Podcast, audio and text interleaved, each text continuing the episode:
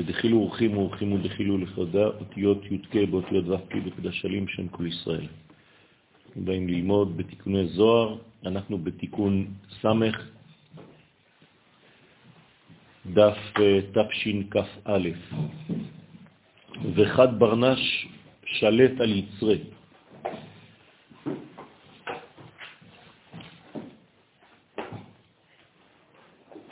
מי שכובש את יצרו הוא בעצם המדרגה הגדולה ביותר שקיימת בעולמנו, בגלל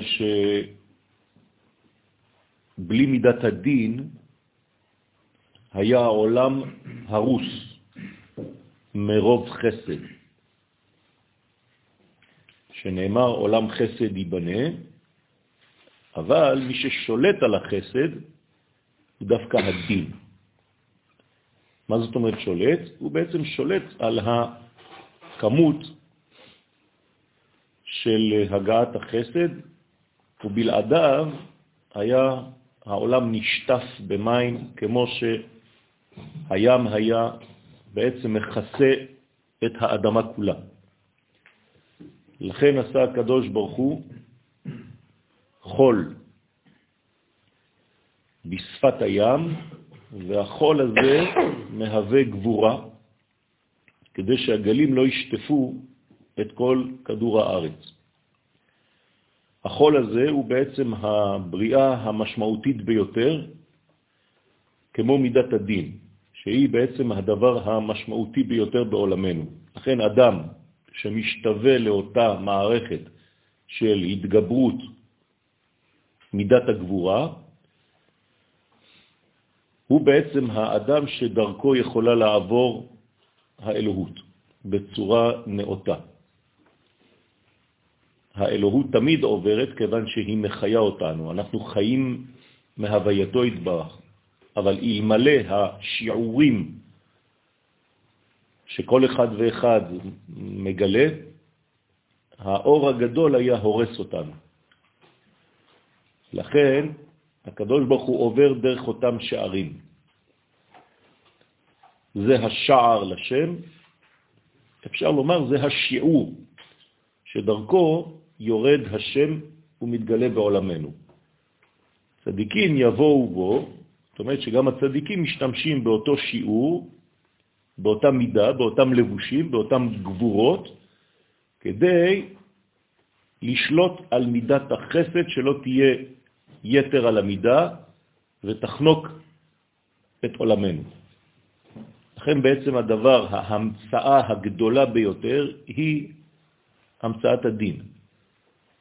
כל בריאת העולם זה בעצם שיעור אחד גדול של הקדוש ברוך הוא, שהוא נותן לנו על איך לבנות שיעורים, איך לבנות שערים כדי לגלות את אורו.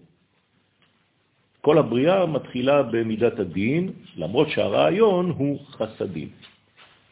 לכן כשאדם שולט על יצרו, הוא מתגבר עליו, זה נקרא גיבור, מי שכובש את היצר שלו. אז נהפך נחש שהוא הרע של מתת למטה. אז הוא יכול להפוך את כל הנחשים שבחיים שלו למטות. כלומר, מטה כלפי חסד. זאת אומרת, הוא נותן לחסד להתפשט דרכו בגלל שיש לו שיעורים טובים. כמו שאנחנו מבקשים, גומל חסדים טובים. וכי יש חסדים רעים? כן, חסדים שאין להם גבול, הינם חסדים רעים. ולכן אנחנו מבקשים מהקדוש ברוך הוא, ואומרים לו, אנחנו יודעים שאתה גומל חסדים טובים. מה זה הטוב שבחסד? הגבורה. ולכן אפשר להפוך על ידי זה את הנחש שהוא הרע למטה, כלומר לחלק הטוב של המלאך שנקרא מתת, שמשלם שכר טוב לצדיקים. עכשיו יש לנו הגדרה מחודשת של צדיק. שזה בעצם אותם אנשים שמסוגלים לשלוט על התפשטות החסד דרך זה שהם נותנים מידות. המידתיות היא חשובה ביותר, ולכן צדיקים יבואו בו. צדיק באמונתו יחיה. הצדיק חי בגלל שיש לו את היכולת לאמן את הבורא. איך הוא מאמן את הבורא? דרך חייו, קודם כל, כמו כל דבר, אבל יותר מזה, דרך השיעורים שהוא נותן למציאות האלוהית שעוברת דרכו. וככל שהאדם נותן שיעורים יותר מדודים ומדויקים, כך בעצם הוא יכול להתגלות אפילו לפרטים הקטנים ביותר של המציאות. דוגמה למורה שמסוגל להעביר ערכים מאוד מאוד מאוד מופשטים וגבוהים לתלמידים מאוד מאוד קטנים, דרך זה שהוא בעצם לוקח את כל החסד של מה שהוא רוצה להעביר ונותן לו שיעורים. מצמצם אותו עד כדי כך שהדבר מתקבל אצל כולם. וכל אחד יקבל ויחשוב שאותו שפע מכוון אליו. זה נקרא מורה גדול, שבעצם כל אחד חושב שהדבר מדבר אליו, שהכל מכוון אליו, שהשיעור בשבילו. וזה כוח עליון שהקדוש ברוך הוא נתן לאדם, כמה שיותר להיות מדויק במה שהוא אומר, וכמובן הדיוק הזה דורש אמצע, דורש איזון. ואם יצרה שלט עליו, ואם יצרו שולט עליו, כלומר אין לו את המנגנון הזה לתת גבולות, אז הוא חוטא, אז זה מחטיא אותו. אז נהפך ממטה לנחש, כלומר הוא משתמש באותו כוח, כיוון שאין שינוי בכוח עצמו, יש שינוי רק במקבל. אז בעצם הכל נמדד לפי המקבלים ולא לפי הנותן. ולכן, חז וחלילה, אותו מטה חוזר ונעשה לנחש. להענישו על חטאיו. יש מין אה, מנגנון של אה, כן, איזון חוזר, פידבק, ובעצם יש תגובה לאותה מחשבה, לאותה, לאותו דיבור, לאותו מעשה וכו'. ואם עושה תשובה, הוא משנה מעשיו לטובה. כן, התשובה היא נפשית, החלטית, ואחרי זה היא גם מעשית, בשלב מאוחר יותר, יכול לבטל את הגזרה. כמו שמצאנו אצל משה רבנו, שראה שנהפך המטה לנחש, ונגזרה איזו גזרה. כלומר, ברגע שמשה רואה שהמטה שלו הופך לנחש, הוא מבין שמשהו כאן משתבש, ויש גזרה. מה עושה משה רבנו? ומיד וינוס משה מפניו. מהי וינוס? למה נס וברח? למה משה רבנו בורח מהדבר הזה, מהתופעה הזאת, שהמטה שלו הופך לנחש? אומר, לפי הגאון מבילנה, אלא הכה רמיז שינוי מקום. כלומר, משה משנה את התפיסה שלו. דברח מאתרה ומקמה. כאן רמוז שינוי מקום שברח ממקומו ומדפני הגזרה כדי לבטל את הגזרה. זאת אומרת שהוא בעצם משנה את המקום. למה צריך לשנות את המקום? כי המקום הוא גם כן חלק של גבולות. ולכן משנה מקום, משנה נזילה. משנה מקום, משנה מזל. זאת אומרת שלפי המקום שאתה נמצא בו, הנזילה משתנה, מתלבשת בצורה אחרת. ההופעה של אותו שפע תהיה שונה ביחס ללבוש שאתה עכשיו נותן. לכן משה רבנו, לא רק שהוא משתנה, אלא הוא משנה מקום תרתי משמע. הוא משנה את המדרגה של השפע שיורד כדי שהדבר יהפוך להיות למטה בחזרה ולא יישאר נחשי. הוויאנוס הזה זה כאילו החזרה בתשובה? כן. כמו שראינו אצל יוסף, ויאנוס ויצא החוצה. כלומר, הוא יודע לצאת, הייתי אומר את זה במילים שונות, הוא יודע לנצל את ההזדמנויות שיש בחיים. לכל אחד ואחד מאיתנו יש הזדמנויות. החוכמה זה לדעת מתי ההזדמנות הזאת מופיעה, ולנצל אותה ולהשתמש בה לצורך 1, 2, 3. למשל, אם יוסף היה עושה את מה שהוא עשה בתקופה אחרת של סובה, זה לא היה עובד. אז הוא ניצל את שנות הרעב כדי להתחיל לפעול על מצרים בצורה של מציאות חדשה, כלכלית, אקונומית, מדינית. זאת אומרת שזה אדם חכם שיודע להשתלב ויודע לקרוא את האינפורמציה של האקטואליה, ולפי כל מצב שעכשיו מופיע בחיים, הוא אומר, עכשיו זה הזמן ל... מילה נרדפת לזמן זה הזדמנויות. כן, זה חלונות של הזדמנויות לכל דבר. אנשים שראו שריפות בקרמל וראו שאנחנו קצת נבוכים, עבדו על זה במשך כמה שנים, ועכשיו ישראל המציאה מנגנון מיוחד לכיבוי אש עולמי, סטארט-אפ, עם גולות קטנות שהמטוס זורק, והגולות מתפוצצות, זה גולות של מים, אבל בצורה מדויקת עם לייזר. זה יורד ממש למקום ולמקור של האש, לא צריך הרבה וזה מכבה מיד. עכשיו, מה הם עשו? הם השתמשו בזמן. היה זמן של מצב 1, 2, 3, המצב הזה אפשר להישאר רק עם טראומה ועם זיכרון זוועתי וחשוך, הם הפכו את זה למנגנון של בוא נעבוד כדי לתקן את המצב הזה. זה מה שצריך לעשות בגדול במצבים שלנו גם אנחנו. כלומר, להתחדש מתוך המועקה. כמו משבר. זה בעצם משברים שנותנים לנו הזדמנויות להתחדש, לגוון את הכיוונים שלנו ולהיות בעצם חדשנים. לכן חכמי הקבלה תמיד בהליכה. הם אף פעם לא יושבים. כל הסיפורים שיש לנו בזוהר הקדוש זה תמיד בהליכה.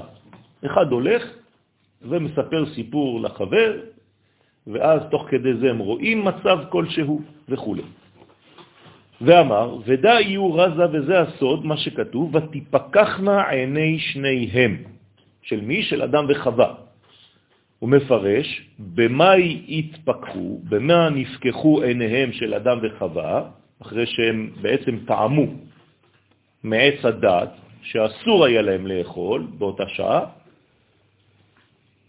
אומר הזוהר הקדוש, למין דעת טוב ורע, לדעת טוב ורע. כלומר, נפקחו עיניהם, ועכשיו הם ידעו איפה נמצא בעצם הטוב ואיפה נמצא הרע, כי הם אכלו את הטוב ואת הרע מעורבים. הבעיה זה שיש טשטוש. אסור לטשטש. בשלב ראשוני צריך כל הזמן שכל אחד יגלה את זהותו. למשל, אנחנו עכשיו הולכים לקרוא בעזרת השם פרשת ויגש, אסור לטשטש בין הספציפיות של יוסף לבין הספציפיות של יהודה. גם אם בהפטרה ביחזקאל אנחנו נאמר שבעצם תיקח שני עצים ותעשה אותם לאחד בידיך, זה עדיין שני עצים. אני לא מטשטש את הגבולות בין אחד לשני, כי אם לא, אז אני מאבד את המיוחד שביהודה ואת המיוחד שביוסף. אז אסור לעשות את זה. לכל אחד ואחד מאיתנו יש גוון משלו. לכל עשב ועשב יש לו ניגון מיוחד משלו. ואיפה שירת העשבים? לא כשאתה מטשטש את הכל. אתה לוקח את זה ומוסיף את זה לזה, ואז יש לך השלמה. לכן תלמידי חכמים, כן, מוסיפים, מביאים שלום לעולם. למה? כי הם משלימים אחד את השני. אני לא סותר את השני, הוא לגיטימי, למרות שאני מתנגד לשיטה שלו, אבל זה מלחמת תורה. אני שומר מאוד מאוד מאוד על השיטה שלי, נלחם אפילו עליה, אבל אני לא אומר שהשני לא לגיטימי. אני יכול לקבל שיש עוד פן אחר, ואני משלים אותו והוא משלים אותי. כי אני לא יכול לגלות את האין סוף לבדי, והוא לא יכול לגלות את האין סוף לבדו, אלא הרצון האלוהי מתגלה דרך כל הגוונים שיש. ולכן זה חשוב מאוד. אז אסור לטשטש. מה עשו אדם וחווה באוכלם מעץ הדעת טוב ורע? תשתשו את הטוב ואת הרע. ולכן מאותה תקופה, כל פעם שאנחנו אוכלים משהו או שומעים משהו, שזה גם אכילה, אנחנו צריכים לעשות בירורים, כי הכל התערבב. המעורב הזה לא בריא. וצריך לדעת איפה הגבולות של כל דבר ודבר. בשר זה טוב, חלב זה טוב, אבל כשמערבבים את שניהם, זו סכנה. בשביל הספציפיות של עם ישראל. אצל גוי זה דבר אחר. דאי ומטה כליל מתרוויו, שמלאך מתת הוא המטה הכלול משניהם, מטוב ומרע. דהיינו, כד התהפך מנחש למטה, אז לפעמים מתהפך המלאך הזה, מתת, מנחש למטה, על ידי מה? שלמטה, פה, אנחנו מתגברים על היצר הרע שלנו, והופכים אותו ליצר הטוב, מה קורה בעצם בעולמות העליונים? אותו מלאך בעצם מגביר את הצד שאתה התגברת עליו בעולם הזה. יש מין ריאקציה. אז איתם הרבה, אז נאמר בו, צדיק וטוב לו, שהוא צדיק גמור וטוב לו גם בעולם הזה, כי הוא יודע להשתלט על מידת החסד, אבל הוא נותן לה מינונים, ולכן טעים לו. הוא נהנה מהשפע שיורד, כי הוא בעצם אוכל ושותה וניזון בצורה מדויקת. וכשאני מכיר את המינון הנכון, אני יכול לחיות משבוע לשבוע, לשבוע רק מקו של חרובין. כי מי שיודע את הסוד הזה, הוא בעצם כבר לא ניזון מהכמות, אלא מהאיכות. וזה סוד גדול בעולמנו. וכד התהפך ממטה לנחש, אבל אם האדם לא יודע, אין לו את התגבורת הזאת של מידת הגבורה, שבעצם נותנת גבולות ומינון ולבוש לכל דבר ודבר, אז חז ושלום מתהפך מתת ממטה לנחש. על ידי שהיצר הרע שולט על האדם, או שלט על האדם. אז התמרבה, אז נאמר בו רשע וטוב לו. אז זה בחינת משלם לשונאיו אל פניו להעבידו. זאת אומרת שהוא בעצם רשע, אבל טוב לו. זאת אומרת, יש איזה מין ערבוביה של המדרגות. כשהאחים עוזבים את יוסף, הוא אומר להם כשהם חוזרים, הרי אתם יודעים שנחש ינחש איש אשר כמוני. מה זאת אומרת? הנחש, הוא הזכיר את הנחש. מה זה אומר? מה שאתם חווים עכשיו זה ריאקציה למשהו שעשיתם. והם באמת, מה הם אומרים? שהאלוהים אה, עכשיו אה, גילה את האבון שלהם. היה איזה משהו שהם שמו בצד, הכביעו, הסתירו, אבל עכשיו זה יוצא. ולכן בן אדם שיש לו את המנגנון המלכותי הזה, יכול. דרך אגב, מה התכונה הכי גדולה אצל יוסף? איך הוא נהיה מלך? רק בגלל שהוא בנה לעצמו מידת הדין. כן או לא? איך אתם רואים את זה? פשוט מאוד. כתוב במדרש שכשפרעו המליך את יוסף, אז uh, ההצטגננים שלו, המחשבים שלו, באו אל פרעה ואמרו לו, תגיד לי, אתה בסדר? עבד שקנית אותו ב-20 כסף, אתה הופך אותו להיות אדון עלינו? אומר להם פרעה, ראיתי בבן אדם הזה גינוני מלכות. אמרו לו, טוב, בסדר, אבל uh, אתה יודע שכדי למלוך, מצרים הרי היא שלטת על כל העולם באותה תקופה. כדי למלוך במדינה שלנו, וכדי לקרוא לבן אדם הזה כמו שאתה קראת לו עכשיו, ויקראו לפניו אברך. מה זה אברך? רך זה מלך. אב זה אבא. אברך זה אבא של המלכים. כלומר, הוא לא מלך רגיל, הוא האבא של כל המלכים.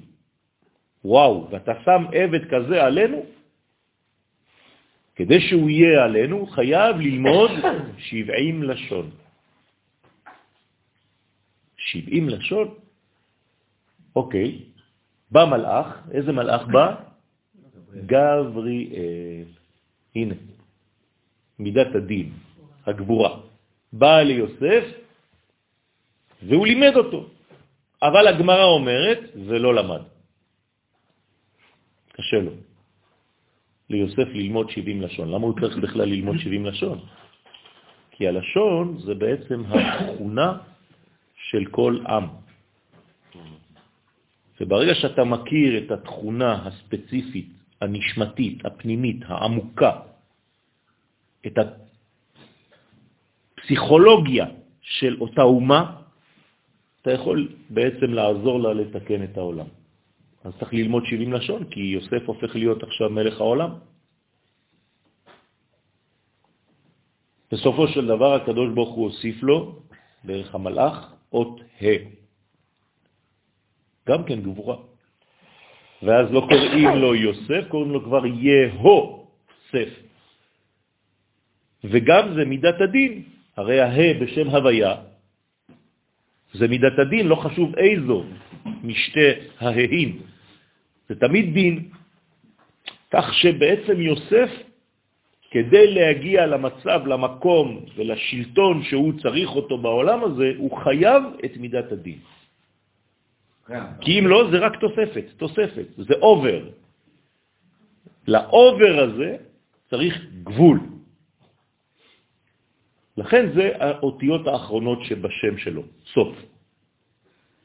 זה טוב שיש יקו, י' כ' ו', שלוש האותיות הראשונות, שזה כל השפע. אבל צריך גם סוף, לתת גבול. אז יהו סוף. האמת שזה כמו יהודה, אותו דבר. זה יוסף ויהודה זה אותן אותיות, כי בסוף קוראים לו יהו וסוף. השני קוראים לו יהו, ויש לו גם את ההא האחרונה, שזה הסוף, והדלת זה הבחינה של המלכות. במילים אחרות, זה אותו אור שמתגלה דרך שתי רזולוציות שונות. לענייננו. כן.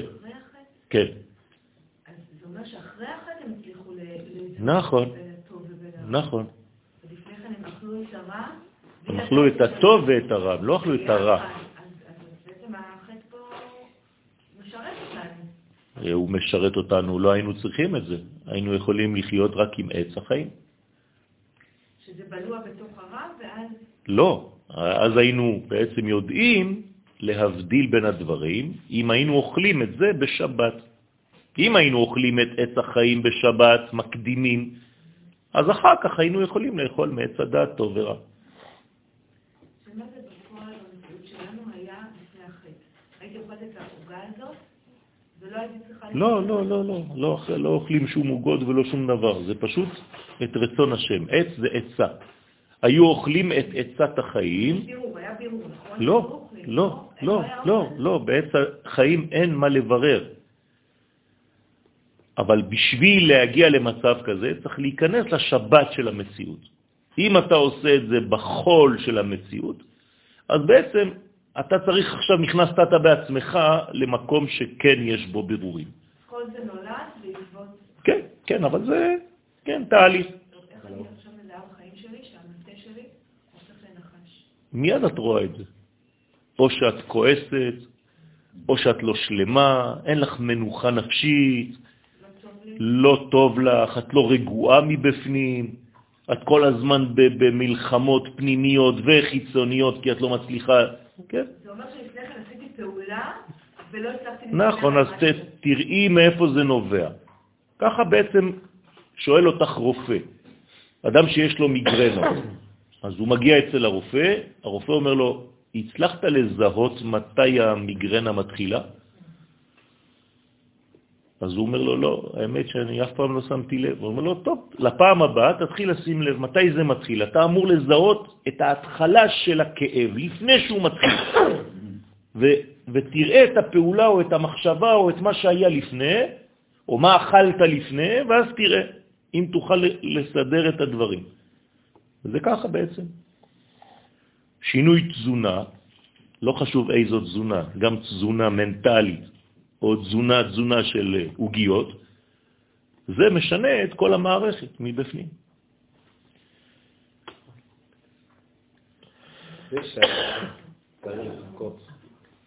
אה, בזמן בין אכילת עץ החיים או- אכילת אה, דת טוב ורע, זה כבר בירור. זה שצריך לחכות, זאת אומרת שהיה כבר איזה בירור שהייתי... ודאי, אתה בעולם הזה. נולדת למציאות שהיא לא האלוה עצמו, היא כבר מציאות, היא כבר הפסד. בתוך העולם הזה יש דברים קטנים, לעובדה ולשומרה. זה לא הרבה, אבל זה כולל הכל. אז שם הכל מרוכז בשתי מצוות. כל המצוות שעכשיו זה מצוות תעשה, וכל המצוות שלא תעשה, זה בשתי מצוות סך הכל שקיבל האדם הראשון. לאכול ולא לאכול. בלאכול יש את כל מצוות עשה, רמח, 248 מצוות, ובלא לאכול יש 365. בסדר? אצלו זה היה לאכול ולא לאכול. לגבי יהודה ויוסף, שתיהם מטפלים ברע, אבל בצורה שונה. לא, הם לא צריכים לטפל ברע, הם צריכים להשלים את החסרונות שיש במציאות. וזה נקרא להמליך את הקדוש ברוך הוא בעולמנו. אז אם אתה נמצא מחוץ למערכת של הקדושה, אז אתה צודק, אתה נלחם ברע. אבל אם אתה כבר בתוך המערכת של הקדושה, קרי מלכות, אתה רק מוסיף טוב. ואז יש שתי בחינות להוסיף את הטוב הזה, או להתעסק בפנימיות בלבד, או להתעסק בחיצוניות בלבד, או להתעסק בשניהם. ואז כשהם מתחברים, הם בעצם עוסקים בשתיהם. מה או טוען יוסף כלפי האחים? בחיצוניות. אתם לא אכפת לכם מהעולם החיצוני, אתם כולכם רק ברוח. מה טוענים הם כלפי יוסף? אתה רק בעולם החיצוני, עוד פרו, כמוך כפרו, עוד אחד, והפנימיות אתה לא עוסק בכלל. מי צודק? אף אחד. רק החיבור ביניהם צודק. וזה הסוד שלנו. אבל אתה מצחיק שיהודה הוא דווקא במלכות. לא. לא, גם יוסף יש לו מלכות. גם יוסף יש לו מלכות, אבל מלכות מסגנון אחר. משיח זה מלך, בן יוסף. הוא גם משיח. ממנו יצא משיח בן יוסף, שהוא יהיה אמון על כל המערכת הכלכלית של המדינה. זה, זה נחוץ. בלי משיח בן יוסף אין לך כלי. איפה תכניס את האור האלוהי? כן? האם היינו נותנים לדתיים לבנות את המדינה? לא היו עושים כלום. כן? כל חמש דקות שחרית, כל חמש דקות מנחה, ערבית, מה היית עושה? שבת, יום טוב, חופשה, זה... אז יש מנגנונים שנכנסים, וצריך להשלים ביניהם ולדעת איפה המכנה המשותף שאמור, כן, לחבר בין שניהם ולעשות את הכל, כל ישראל חברים. מה? אני מדבר על אחדות, אבל לא על אחידות. בסדר? להיזהר, לא כולם יהיו אותו דבר. כל אחד ישמור על הגוון שלו, כמו שאמרתי מקודם, זה חשוב מאוד, אבל יקבל את השני באהבה ויבין שהוא מוסיף לו משהו. וההוא וה... מוסיף לי ואני צריך להוסיף לו. אבל אם אתה בא כגאוותן, שחושב שרק אתה יכול להשפיע על השני, ואין לך מה לקבל ממנו, אתה כבר בטעות. איזה הוא חכם? הלומד מכל אדם. מכל אדם, מכל סיטואציה. אל תחשוב שאתה, יש לך חוכמה וזהו, אתה עכשיו הולך ומתחיל לתת שיעורים לאנשים בחיים. אתה, אתה לא יודע, אני, אני עכשיו למדתי, כן, אתה בא מאיזה גובה כזה. זה אותו סיפור של אה, בנו של רבי שמעון בר יוחאי, רבי אלעזר, אתם זוכרים? שהוא יצא מהישיבה וראה בן אדם מכוער ואמר לו, מי עשה כלי כזה מכוער? כן, מה, מה, מה, מה זה הסיפור הזה? זה לא שהוא ראה אדם מכוער, זה האדם שהמעשים שלו לא הכי הכי הכי. ואני, אני על הסוס עכשיו, אני רוכב, אני יצאתי מהישיבה, אני עכשיו יצאתי משיעור זוהר, אתה יודע מי אני? אז כן, לאט לאט. ואמר, כי שם אדני הוא אותיות דינה, שהוא לסיטרה דסמלה. מה? תיקון אחד לשיטים. איפה זה? אה, איפה הלכתי אני? פתח רבי שמעון ואמר, זה לא חשוב, אה, לא, כל הדפים, כן. אה, איפה זה? אה, זהו, נגמר. וואי. נגמר התיקון שלנו 60, אנחנו בתיקון 61. ברוך אדוני לעולם אמן ואמן. אני פשוט הלכתי, נתתם לי לנסוע ולא עצרתם אותי. אז אה, אשרנו. אנחנו מתחילים תיקון 61. אז בעצם זה התיקון שאמור, ל... אם אנחנו אוחזים בו כמו שצריך בעזרת השם, לשלוט על הסטרה אחרא. סמך א'. אז צריך ממש ממש להדק חגורות ולהחליט, לפחות בפנימיות שלנו, שאנחנו רוצים רק דבר אחד בעולמנו, שזה בעצם גילוי החיים האלה ש, שזורמים דרכנו בצורה נכונה. פתח רבי שמעון ואמר, מה שכתוב בראשית, דע מחשבה, זה נאמר על המחשבה שהיא סוד החוכמה. כן? לכן בראשית אנחנו קוראים לראשית ראשית חוכמה. כלומר, המחשבה היא הראשית. ראשית חוכמה, הרי שמילת בראשית, כלומר באמצעות הראשית שהיא חוכמה, ברא אלוהים את השמיים ואת הארץ. כלומר, מה הכלי שדרכו, שבו, באמצעותו, הקדוש ברוך הוא בורא את העולם? החוכמה. שנאמר, כולם בחוכמה עשית, מלאה הארץ קנייניך. לכן, אדם שיש לו חוכמה בחייו, מה הוא עושה בעצם? הוא ממשיך את המהלך האלוהי. לכן אומר הרמב"ם, שמי שאין לו חוכמה, או לא קנה את זה בעולם הזה, עדיף לו שלא בא לעולם. זה חשוב מאוד שנקנה, שנרכוש את החוכמה הזאת. כי זה כוח המהות, כוח מה. לכן, בראשית היא חוכמה, ומה שכתוב אלוהים, בראשית ברא אלוהים, דא אימה אילה ובדה. אלוהים זה הבינה. אז בראשית השתמש במי? באשתו. כי בראשית זה החוכמה, שהשתמשה אותה חוכמה באישה של החוכמה. איך קוראים לאישה של החוכמה? הבינה. איך זה מופיע בפסוק? שם אלוהים, או בריאה, אותו דבר. אז בראשית חוכמה, ברא אלוהים בינה. כלומר, האבא השתמש באימא כדי לברוא, להוציא, ללדת שבע מדרגות תחתונות, שש מדרגות של זעיר אנפין, והמידה השביעית, שישה בנים ובת. בת? כן. זה נאמר על האם העליונה שהיא הבינה, שהיא בחינת מעשה. כלומר, היא מוציאה מן הכוח אל הפועל את המחשבה שיש בתוך החוכמה.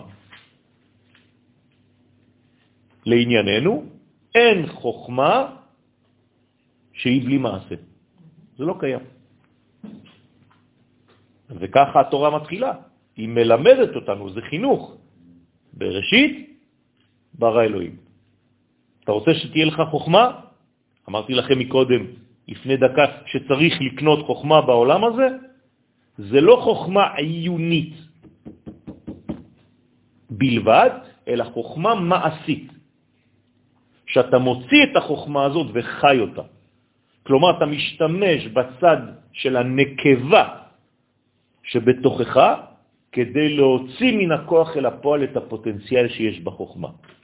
וזה עונה קצת על השאלות שיש לך. אז מחשבה זה זכרי ומעשה זה נקבי? נכון. והיא הייתה האומן בבריאת העולם. כן? לא אומן, אלא אומן, שבעצם עושה פעולות שנותנים לו לעשות. אפשר להגיד שזה שליש מהגילוי, החוכמה שאתה מדבר, כי אמרתי יש... לא, לא, לא, לא, לא מכניסים את זה לכמויות, לא מקמתים את זה, כיוון שמדובר כאן באיכויות.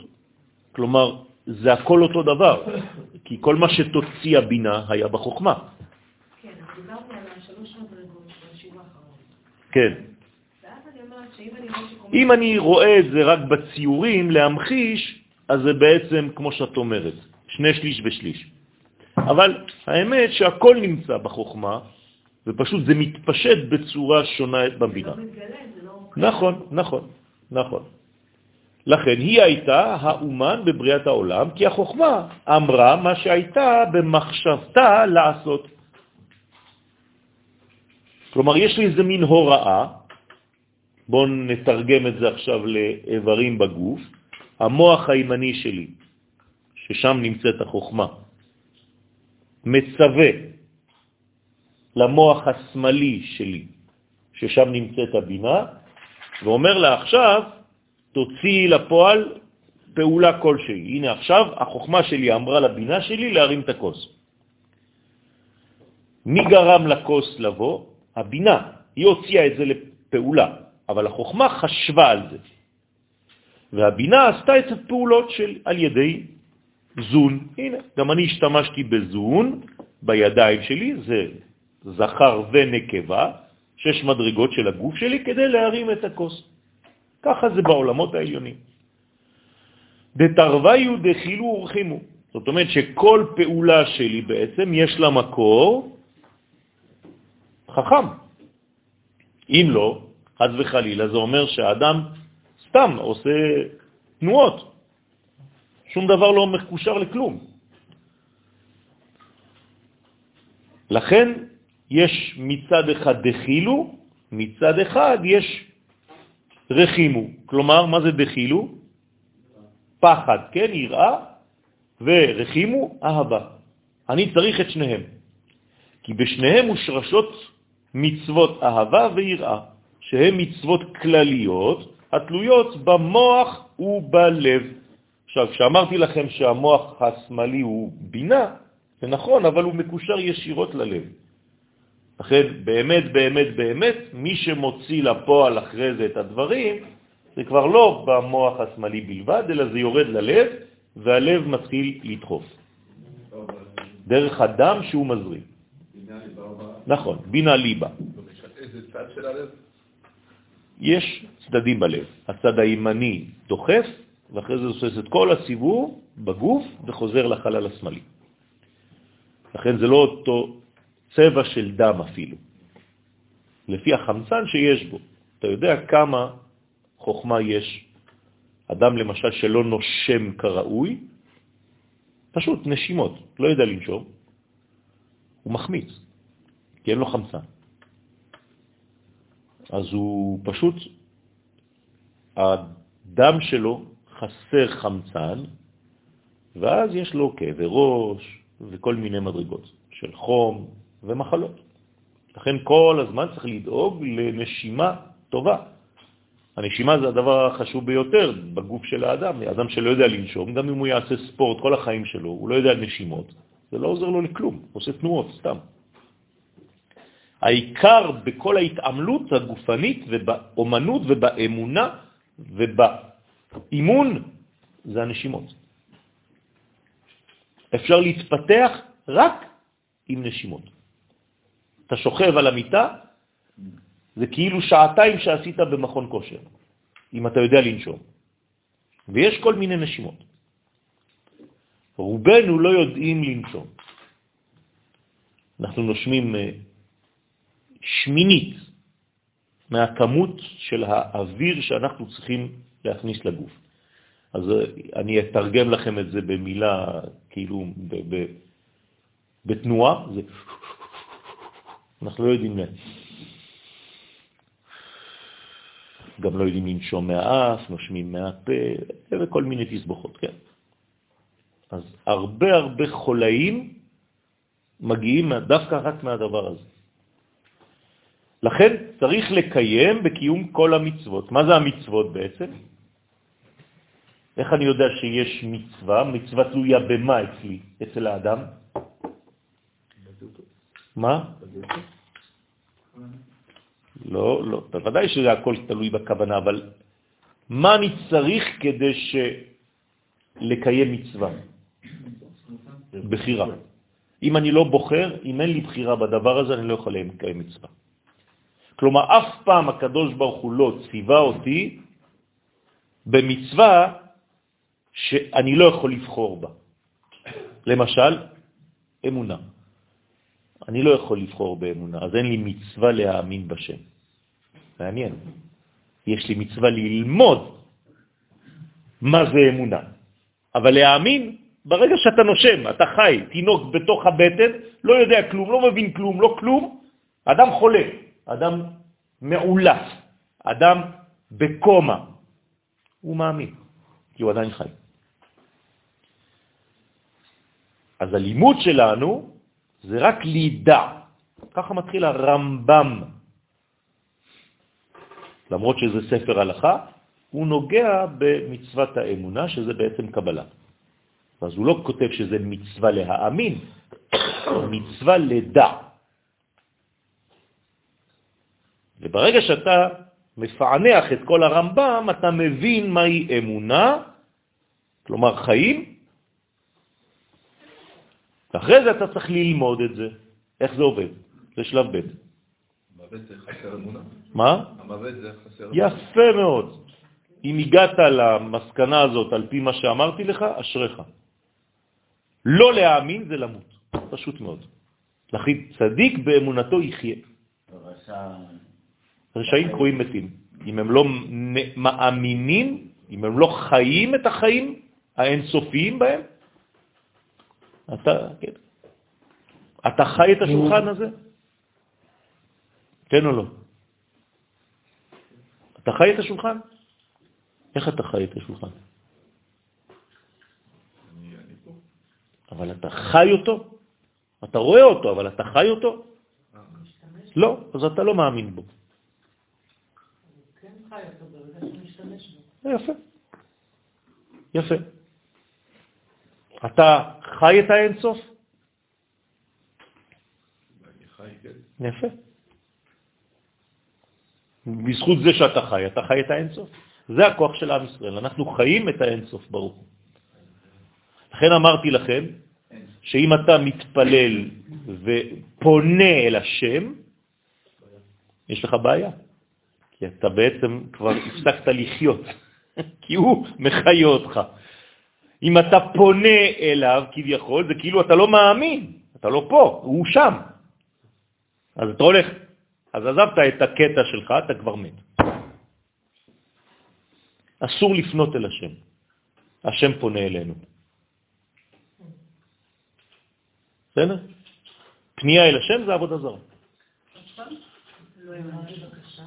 אם אני פונה אל השם, פירושו של דבר שאני הפסקתי להיות מאמן אותו, הוא לא בי, כי אני צריך לחפש אותו איפשהו. אם הייתי מאמין כל רגע שהאין סוף עובר דרכי, אני פשוט, זה נקרא פנייה אל השם, שאני נותן לו לזרום עוד יותר גדול, עוד יותר, שהזרימה תהיה עוד יותר חזקה בי. לא, השם פונה אליי. אני רק פותח את השערים לרפואה, לבריאות, לדעת, הכל, הכל זורם. פשוט מאוד. אם הייתי פונה אליו, זה עבודה זרה, אני עוזב את המקום שלי, כלומר הוא לא פה, ובמרכזי הוא לא פה, חז ושלום, אז מה אתה עושה? זה מת שכאילו מתפלל? מה עשית? אין דבר כזה. לכן כל הברכות בעמידה, תסתכל עליהן. זה שם הוויה משולב עם שם אדנות, נכון? מי מתחיל, שם הוויה או שם אדנות? שם הוויה. ברוך אתה השם מחיי המתים, זה י' כו' קודם כל, ובפנים יש אדנות, נכון? אבל קודם כל י' כו' כלומר ממעלה למטה. זה לא סתם שאנחנו מסתכלים על האותיות, בהתחלה י' של י' כו' וא' של אדני. זה חשוב מאוד להבין את זה. זה אומר שהוא בא אליי כביכול. מה זאת אומרת בא אליי? הוא מחיה אותי. אני חי מהווייתו. ברגע שאני לא מאמין בזה, אני מתחיל לחפש אותו. בעיה גדולה. אז הגזמתי עבודה זרה, תגיד שהאנשים האלה מבולבלים. כן? זה יפה, יפה. ההכרה זה שלב ב'. בסדר? ועצם זה שאני מזרים אותו עוד יותר חזק, זה שלב ג'. אה, אני אומר לו, אני מרחיב את הכלים שלי. כן. תשתמש בי כדי לגלות את אורך בעולם. לי יש בחירה. סוס, אין לו בחירה. אז אי אפשר לגלות סוס יותר מסוס. אבל בין בני אדם יש שינויים. כלומר, אי אפשר לברוא סוס יותר ממה שהקדוש ברוך הוא ברא. אבל בני אדם יש שינויים ביניהם. לפי מה? לפי הפתיחה שיש בהם בכלים שלהם. תודה רבה. תודה רבה. זה, זה בסיס של האמונה. המשמעות והתפיסה של, של התפילה, של... אני שמח, ברוך השם שזה. אני שמח, זו עבודה של שנים, שתדעו לכם שאני נותן לכם ממש כאילו לתוך הפה. זה, זה עבודה של שנים, של לימוד של שנים, רבותיי. כן, אז ברוך השם שזה עובר, ברוך השם. תודה על התגובה הזאת, זה משמח אותי, זאת אומרת שברוך השם הדברים עוברים. ועל ידם מתקנים את אבא ואימא. זה נקרא תיקון. מה זה לתקן את אבא ואימא? פשוט לגלות אותם בעולם הזה. חוכמה ובינה, אם הם לא מתגלים, אין להם תיקון. התיקון שלהם זה השלמה. אבל המילה לא מתאימה. אה, זה מתאים מאוד. זה נקרא לתקן. מה זה לתקן? הקונספט שלנו, תיקון, זה הפוך מתיקון. לא, כן. לא. הנה עכשיו אתה לומד תיקוני זוהר. מה, יש לי, יש לי קלקולים בזוהר? בדיוק. לא, חס וחלילה. אה, אין קלקולים. נו, אז למה כתוב תיקוני זוהר? לא אז אני מסביר לך. עכשיו אני אסביר לך שהקונספציה של המושג שאתה חושב לתיקון הוא לא נכון, היא לא נכונה. תיקון זה השלמה. תיקון זה כלי שמכיל את מה שהוא צריך להכיל. זה נקרא תיקון. אור מתאים לכלי הזה. הנה, הראש, הכוס הזאת מתוקנת עכשיו. כל הבריאה שלה ציפתה רק ליום הזה. הכוס הזאת עכשיו מרחפת באוויר מרוב שמחה. היא אומרת, כל התכלית שלי הייתה שיום אחד יכניסו בי מה הם? סליחה לירידה לפרטים, גם אם הכוס הזאת אה, באיזשהו מקום מזהמת את הסביבה שלהם, כן. אז היא מזהמת בצורה אחרת, כי אנחנו לא יודעים להשתמש בזה, אבל זה לא, כן, סותר את התכלית שלה, את המהות שלה. גם כבשים פוגעים באוזון. גם כשפרה, חוץ מן הכבוד, מוציאה גזים, זה הורס, את לא מבינה כמה. נו, אז מה? זה עושה חורים באוזון, כן? גורם מספר אחד גורם מספר אחד. יותר. כן? ממטוסים. כן. אז צריך לדעת, יש הרבה דברים שאנחנו לא מבינים. אבל כן, זה עובד. לכן זה נקרא תיקון. אז תשנה את הקונספציה שלך של המילה הזאת. תיקון זה לא אחרי קלקול, אלא תיקון זה השלמה של משהו. כלומר, הולכתו ממ"ם, למקום. שחר. אז, אז זה, זה אמור... אם זה היה המשכה וזה היית אומר לי, למה זה לא תיקון? לא. התורה נותנת לנו, אנחנו המצאנו לשון. זה דברי השם. ומה שכתוב, את השמיים דא קלה, הוא סוד הכל, דהיינו זעיר אנפין. כלומר, בראשית חוכמה, ברא אלוהים בינה, את השמיים, כלומר עם השמיים ועם הארץ.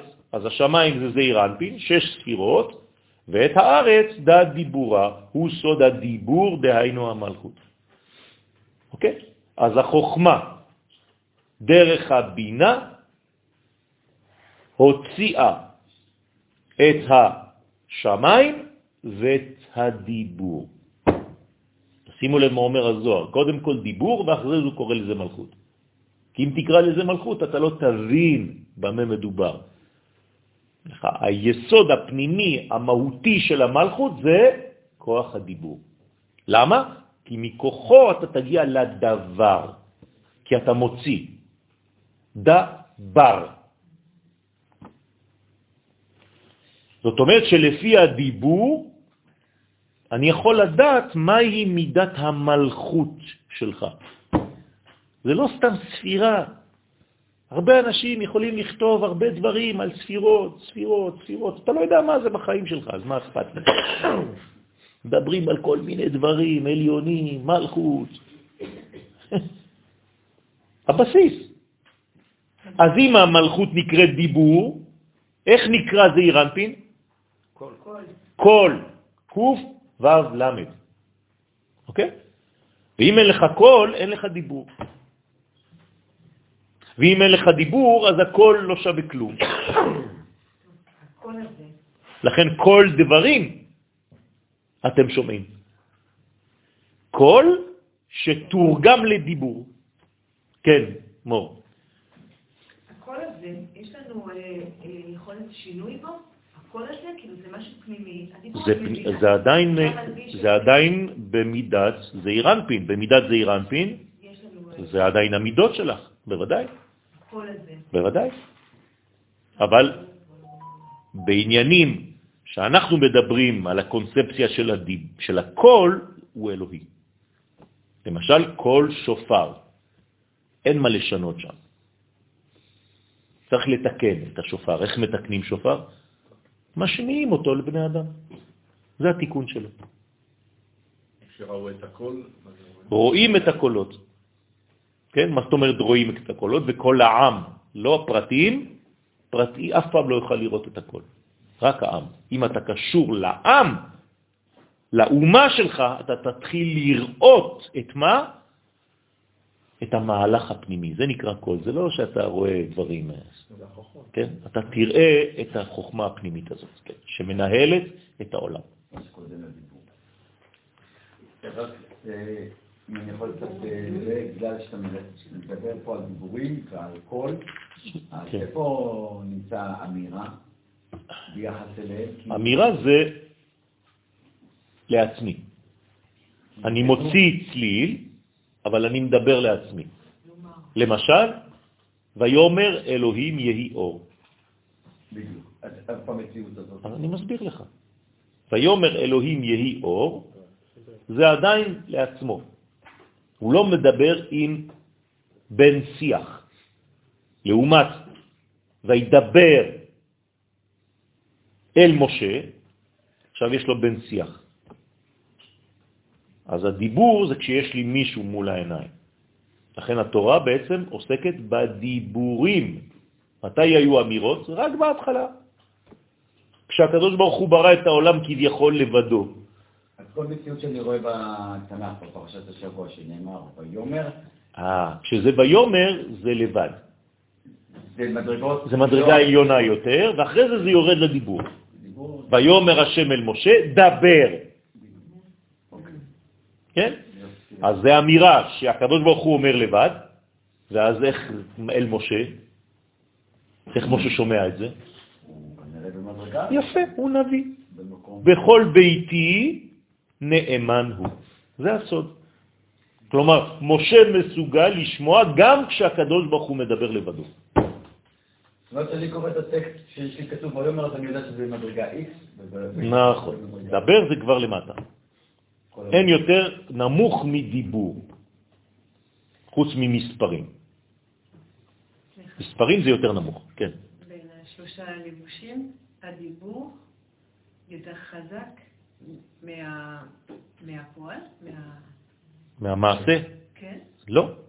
זה שלב הכרחי. יש מחשבה, המלכות, המלכות של הראש, אבל אחרי זה יש מלכות של הגוף. כן. יש מלכות בראש. המלכות של הראש זה הפה. כלומר, זה המדרגה האחרונה של הראש. אוקיי. אחרי זה מתחיל שלב אחר. החסד זה מתחיל רק מפה. זה לא מתחיל מפה, פה יש לי חוכמה, בינה, דעת ומלכות. בגלל ש... בסדר, צריכה את התמונה הכוללת. אז הכל זה תוצאה של הראש. מחשבה, כן. מחשבה. נכון, נכון. אין דבר כזה להוציא קולות שאין להם תוכן. זה כמו אדם שמדבר סתם "אה", שטויות במיץ. הקדוש ברוך הוא, כל מילה זה בול. אין דבר כזה סתם. לכן אנחנו כל כך מדייקים על המילים בתורה. אי אפשר להחליף אות אחת. גם אומרים, ויאמר בליבו ולא נכון. לדבר בליבו. נכון. ויומר עשיו, מה כתוב אחר כך? בליבו. אני אמתין שאבא ימות ואני אטפל באח הזה, שעכשיו גנב לי את הזה. עכשיו, איך אנחנו יודעים את זה? הרי זה יהודי, הוא חשב לעצמו, נכון? אז איך התורה מספרת מה שהוא חשב לעצמו? מאיפה היא יודעת? משה רבנו, זה הנביא, זה הנבואה. התורה מספרת לנו אפילו מה שיש במחשבה של מישהו. כשבלעם חושב לקלל את עם ישראל ולעשות את כל זה, מישהו יודע? מה, היה ישראל? איזה ישראלי איתו? לא. אז מי גילה לנו את כל מה שהוא רצה לעשות? אתם מבינים את השאלות? גם שם יש וישם משלו ויאמר, נכון, וידבר. נכון. כלומר, יש דברים שאתה לא חושב עליהם, אבל בתורה הם בכלל היו לבד, הבן אדם היה לבד, ואתה מדמיין לעצמך לא יודע מה. ודברים אחרים, שהם היו עם מלא מלא מלא אנשים, ואתה רואה אדם לבד. למשל, אברהם אבינו קם והולך, כשהוא אומר לו, לך לך, אתה מדמיין לעצמך שהוא קם בבוקר לבדו, לוקח את החמור, שם את הזה, הולך. אתה יודע כמה יצאו איתו? זה סרט שלם. אז אנחנו מעוותים בשכל שלנו, ולפי המדרגה הראשונית שקיבלנו כשהיינו ילדים, את כל הסיפור התורני. לכן צריך מאוד להיזהר כשמדברים לילד, כי מיד, מה עושה הילד? מתרגם את זה לאימג'. מיד. אז אסור למשל לדבר עם ילד על אלוהים. כשהוא שואל אותך שאלה, הוא לא שואל אותך כדי לקבל תשובה. ילד עד גיל שלוש, הוא לא שואל שאלות כדי לקבל תשובה. הוא סתם גילה את עולם השאלה. הוא בטוח שאבא ואימא יודעים הכל. אז מה שיגיד האבא, זה מה שיש. אז כשהוא אומר לך, אבא, מי זה הקדוש ברוך הוא? אתה צריך להיות חכם ולהגיד לו, אין סוף ברוך הוא בלית מחשבה תפיסה בכלל וכלל. בורא כל אלמין, סובב כל אלמין, ממלא כל אלמין, ההוא יסתכל עליך, לא אכפת לו ממה שאתה אומר. העיקר שהוא לא הבין, זה גדול מאוד, והוא מספיק עם זה. אבל אם תגיד לו, אתה רואה, זה הרוח, כל החיים שלו, או שהקדוש ברוך הוא יושב ומסתכל למה שאתה עושה, מיד עשית מהילד הזה פיוטר עובד עבודה זרה. הוא יראה את הקדוש ברוך הוא כמו איזה זקן יושב על כיסא, לא יודע איפה, ורואה עלינו ומסתכל עלינו וכותב על... על... הרסת את הילד. צריך להיזהר מאוד, הורים יקרים. גדולים, זה בסדר. כשאתה אומר יד השם, אתה לא מתכוון שיש לו יד. אתה יודע. כן, הנה השמיים, אלוהינו שבשמיים, אתה לא מתכוון שהוא בשמיים, הוא באמת. אם היית מתכוון לזה, תפסיק מיד. צריך לעשות מיד ריפוי. בסדר? צריך להיזהר מאוד. אצל הגויים, ככה הם מתייחסים לאלוהות. אנחנו פה, והוא באיזשהו מקום רחוק. זהו, אנחנו לא, אנחנו חיים מהווייתו, זה שינוי דרסטי. הוא נותן לנו לאכול, הוא נותן לנו לנשום, ממנו אנחנו חיים, ממנו אנחנו מתקיימים כל רגע. זה נקרא שהוא מקיים. אל חי וקיים. מה זה קיים? זה לא כמו בדיבורים בעברית מודרנית שהוא קיים. הוא מקיים את הכל. בלעדיו אין כלום. אין עוד מלבדו. שום דבר לא יכול לחיות. שום, שום מציאות לא נמצאת.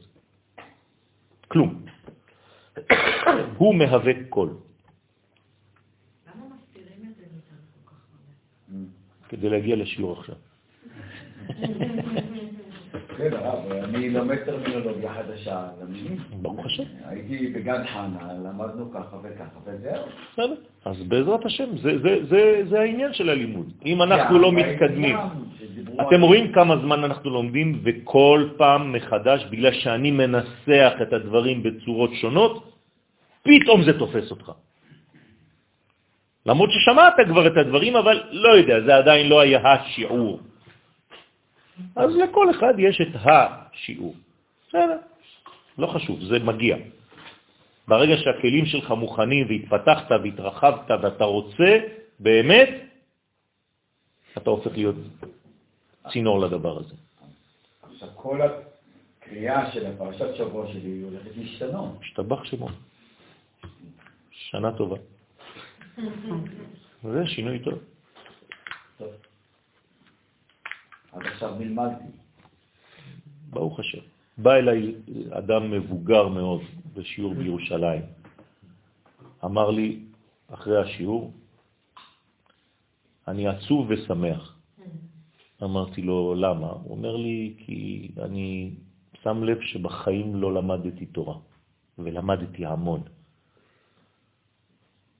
ואני שמח בגלל שהגיע היום הזה. אז ברוך השם. זה נקרא אברך, זה הפירוש השני של אברך.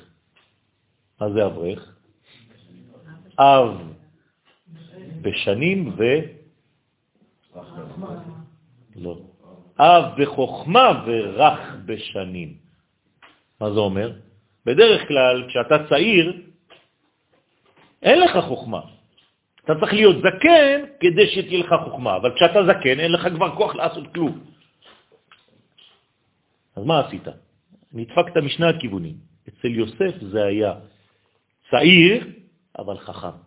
כלומר, יש לו את החוכמה של הזקנים, אבל יש לו עדיין את הכוח של הילד. אתם זוכרים, רבי נחמן? יניק וזקן. זקן ויניק. זקן בחוכמה, ועדיין כמו תינוק שמוכן לרוץ על כל דבר.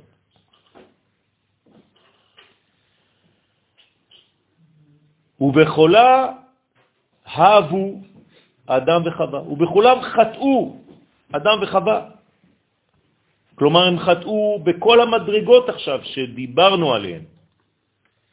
כלומר, בחוכמה, במחשבה, בהוצאת המחשבה לפעולה, בכל, בדיבור, שפגמו בכל ארבעה פרצופי האצילות.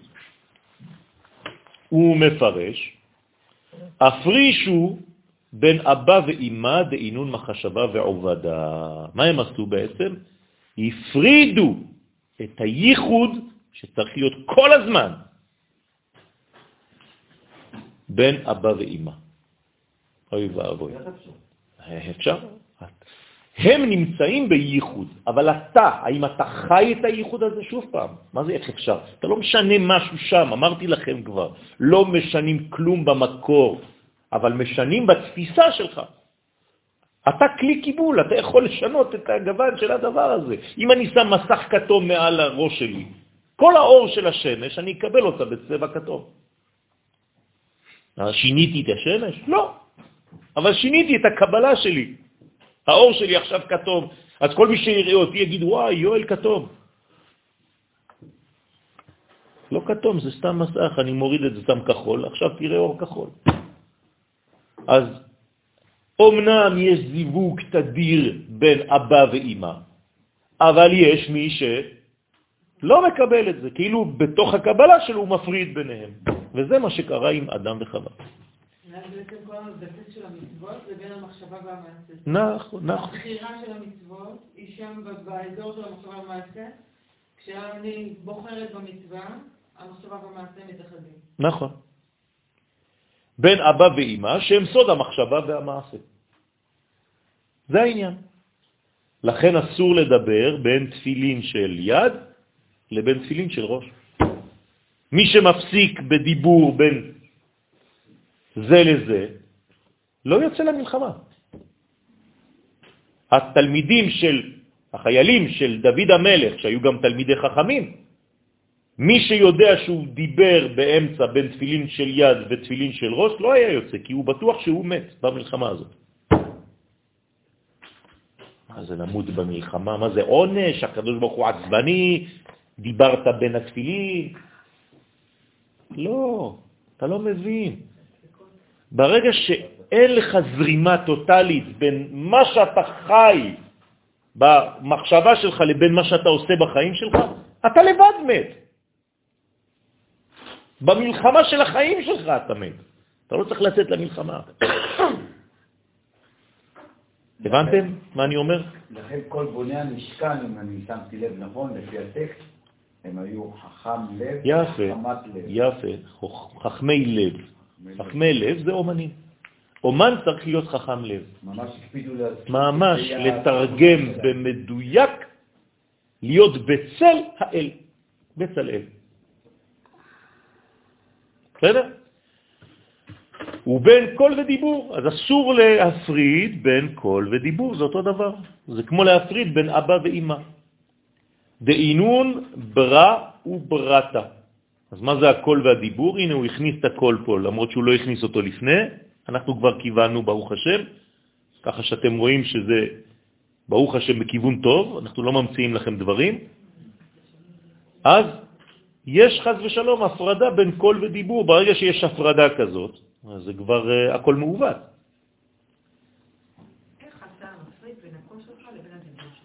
פשוט מאוד, את, uh, מישהו מצלצל בדלת, ואין לך uh, סבלנות עכשיו בשבילו, את פותחת, היי, מה נשמע? ובפנים איזה עזת זה, מי זה בא לבלבל לי את המוח עכשיו. מה, לא קורה לך? זה אותו דבר. הנה. בוודאי. מה, זה לא כל הזמן? צריך להיזהר.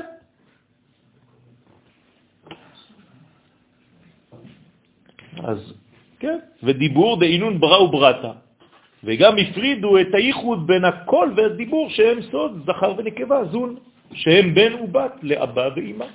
אז כל המשפחה התפרקה כאן, שזה ארבע אותיות י' כ' ו' כ', ברוך הוא ברוך שמו.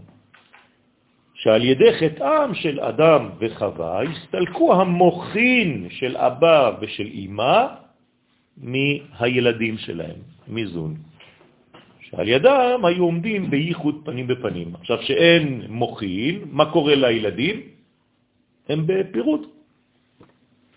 אלמה דפירודה, אלמה דפירוטה. נכנסו לפרטים של המציאות כמו נקודות. אף אחד כבר לא יודע למה הוא קשור, מה הוא עושה, סתם. ימים חולפים, יום רודף יום, אין לך שום קו מנחה, אין כלום. זה חיים זה?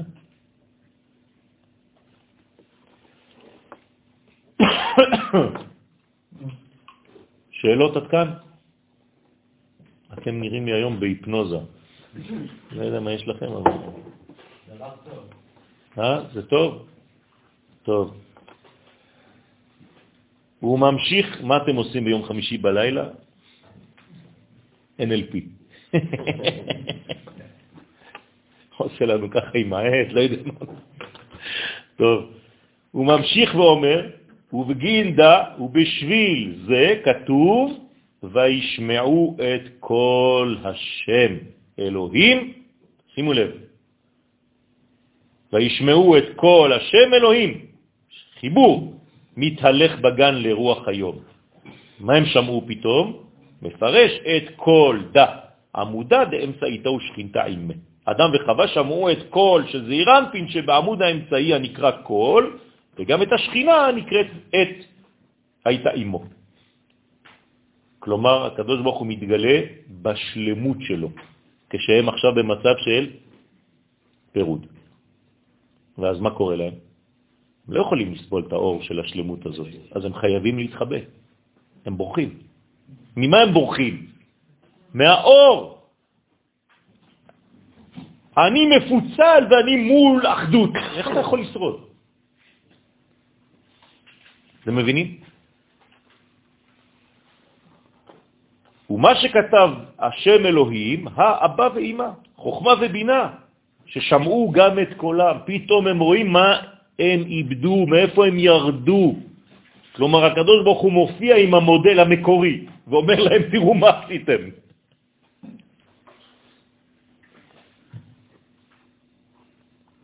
ואינון ארבע עטבן י' כו' כל השמות, וביחד עם ארבע אותיות שם הוויה, באו גם שם אלוהים.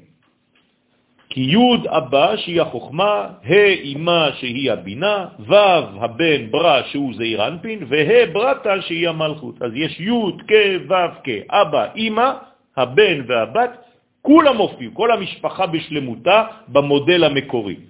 ואמרו לאדם וחווה, הנה מה גרמתם למשבר בחיים שלכם, של הדבר השלם הזה, חבל. עכשיו, הדבר הזה, האם הוא נפגם? לא. אז איפה נפגם? רק הקבלה שלכם של הדבר הזה נפגמה. אתה לא יכול לחלל את השם, אתה יכול לחלל את הגילוי, את שמו. אז את הגילוי לא תקבל, חבל. אבל את השם לא קלקלת. אני השם לא שניתי, אני לא משתנה בגלל השטויות שאתה עושה בחיים. נכון שהוא לא משתנה, אבל זה לא התכלית. אם את אומרת אבל, יש בעיה. זו התכלית שלו, התכלית שלו זה צריכים לישועתך. אבל זה לא, זה לא, לא- זה לא הוא. הוא, אין בו שינוי. גם אין לו תכלית. שינוי שזה בנסתר ולא בגלוי, זה אין... לא חשוב, אבל.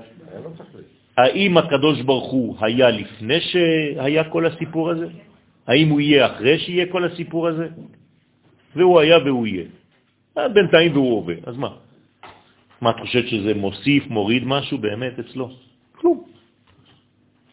רק את מפסידה מזה. הוא לא מפסיד מזה כלום. שתביני את זה. אבל התכלית שלו, אין. אין. יש כבר, התכלית של הבריאה של העולם זה גילוי השם. נכון? בסדר, אבל זה התכלית של העולם. של העולם. אין תכלית. שלא שלא. תכלית הבריאה. מה זה שאנחנו צריכים להושיע אותו? תכלית הבריאה. הבריאה לא. בסדר? צריך כל הזמן דיוק. כמו מי שאומר לי, יש מצוות אמונה. אין מצוות אמונה. יש מצוות לימוד אמונה. זה משהו אחר. אה, תביא לי גמרא במסכת מכות, דף כ"ד עמוד ב', שאומרת שמה שתרי"ג זה בגימטריה תורה. הספקתם לעשות חשבון? תרי"ג זה בגימטריה תורה? לא, פחות שתיים. אז אומרת הגמרא, למה היא מבלבלת אותי? אומרת, כן, זה שניים ששמעת באנוכי ולא יהיה לך. ושמה כתוב שזה מצוות אמונה. אה, הנה אמרתי לכם שאין מצוות אמונה. איך אתה אומר לי שעכשיו יש מצוות אמונה? אז מה אומר הרמב"ן? אומר לו, זה מצווה להאמין שמי שפרה את העולם הוא, הוא זה שהוציא אותך ממצרים. זאת המצווה של האמונה. אז זה לא קשור ל...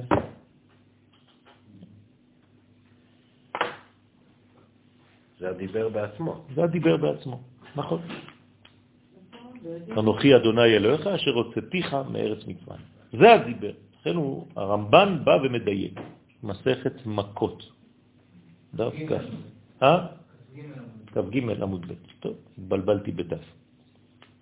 סולח לי?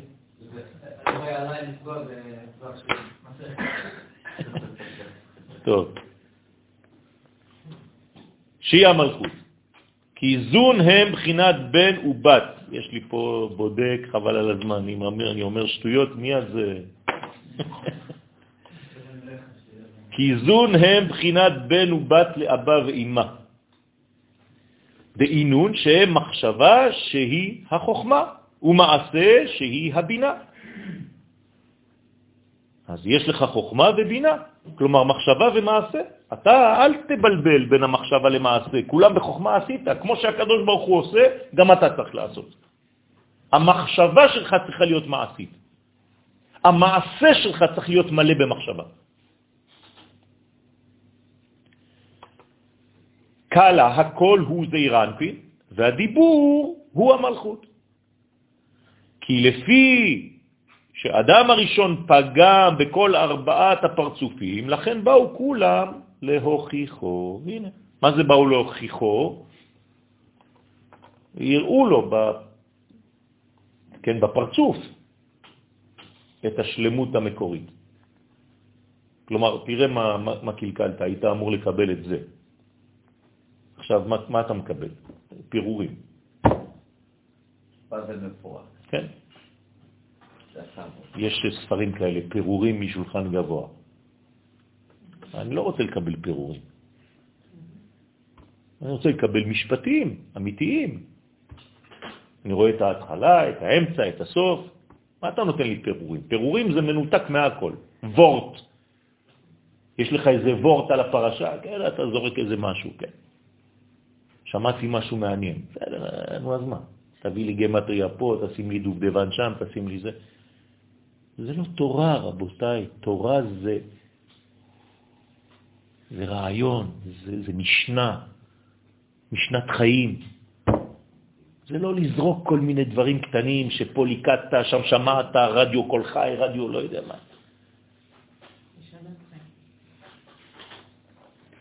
אז בסדר, זה נחמד מדי פעם, אבל אתה לא יכול לבנות משנת חיים על הדבר הזה. זה כמו להיכנס לישיבה, ובמשך שנה שלמה, כל יום אתה נכנס לישיבה וסתם לוקח ספרים.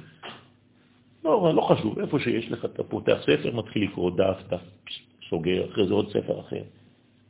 כן היה אחד כזה ב, בישיבה. בא ל, לרב, אומר לו, אני לא מרגיש טוב, ההוא מצווח. אומר לו, תגיד לי, מה הסדר הלימוד שלך? אומר לו, אין לי, ככה אני שולף ספרים. אומר לו, בטח שאתה תהיה במצב כזה. אתה כולך רק פירורים, כולך נקודות, אתה בעולם הנקודים, אדוני. קח ספר אחד, אחד, אחד, ותתלבש עליו מההתחלה עד הסוף. ייקח לך שנתיים, לא חשוב. כי בתוך הספר האחד יש את הכל. רק תיקח ספר שנכתב ברוח הקודש. ספר אחד וזהו. כן. התורה זה ספר אחד. זה פשוט התפתח למיליארדים של ספרים. כן, ראה אותי אחד מהרבנים במכון השבוע עם העגלה שלי, עם, עם התיק עם מלא. כן, אומר לי, אני רואה שיש לך מלא ספרים, התיק שלך גדול. אמרתי לו, כן, הלוואי וזה היה בראש שלי, בגלל שזה לא בראש ובלב, זה בתוך התיק.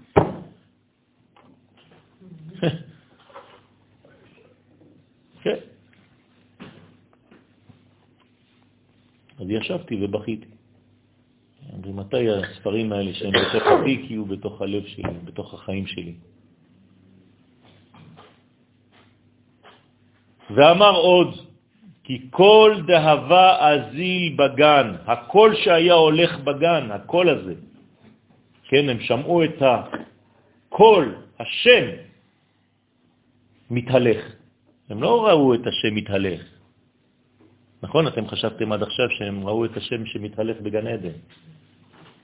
לא, הם ראו את הקול שמתהלך. את השם אין מה לראות. אף פעם רואים קולות. כן. זה, זה ראו את הקולות הראשונים. אז מה הם ראו? אומר דא עמודה דאמצעיתה. הם ראו את העמוד האמצעי, את המרכז. זה זעירנפין שבעמוד האמצעי. הוא מפרש, שמע קלה דאהבה אזיל בגינתא בענפי אילנה. האדם הראשון שמע בעצם את הקול של זעירנפין שהיה מתהלך בגן בין הענפים של האילן. במילים שלנו, הוא ראה את הרצון האלוהי מתפשט במציאות. בסדר? אין שום קולות ואין שום דבר בדמיון. אם עכשיו הייתי מספר את הסיפור הזה לילד קטן, מיד הוא היה בורח לקולות ולדמיונות, והוא... אז תצאו מזה מיד, אם יש לכם עדיין איזה מין, אה, כן, חזרות, אה, אינהלציות של הילדות. כן? אז זה רגע לפני שזה נעלם. מה? זה רגע לפני שזה נעלם, כי זה היה אחרי אחרי. נו. כן, שם בגן עדן הייתה נוכחות של מציאות השם, היו רואים את הכל. בוודאי. פה ממש מה שאתה מדבר עכשיו זה... זה- הוא חייב להראות להם מה לתקן, מה הם פספסו, מה הם איבדו עכשיו. יפה. זה כאילו שאני עכשיו הולך ללמוד תורה, ואני רואה מה יש בתורה, ואיך אני חי ביחס למה שיש באמת במציאות. איפה אני חי? לכן מה השאלה של הקדוש ברוך הוא? אייכה. מה זה אייכה? לא איפה אתה נמצא, אני מחפש אותך בין העצים שם, לא רואה אותך. לא, איפה אתה נמצא בחיים של עצמך? איפה אתה נמצא? איפה אתה? תגיד לי, איפה אתה? כן, אבל הרב. אני חושבת שהיה את זה. הם אחרי החטא הבינו איפה הם נמצאים. לא היו צריכים להראות להם את זה עוד. בוודאי שכן, בוודאי שכן. זה נקרא בעצם התשובה, זה התהליך של התשובה. זה נקרא להראות, זה לא שהקדוש ברוך הוא עשה פעולה חדשה, זה קיים. זה קיים. עוד פעם, הקדוש ברוך הוא לא משתנה. זה לא שיום אחד הקדוש ברוך הוא אחרי החטא מתחיל להתהלך בגן עם הקולות בין הענפים. מה זה אומר שאחרי החטא מיד איבדו את המקום הזה של מציאות השם. אבל הם ראו את זה, כי היא נמצאת. כשאדם חוטא, הוא יודע שהוא חוטא? כן, באותו רגע. והוא גם עושה תשובה אפילו. בסדר? והתשובה יכולה להתקבל אפילו בזמן שהוא חוטא.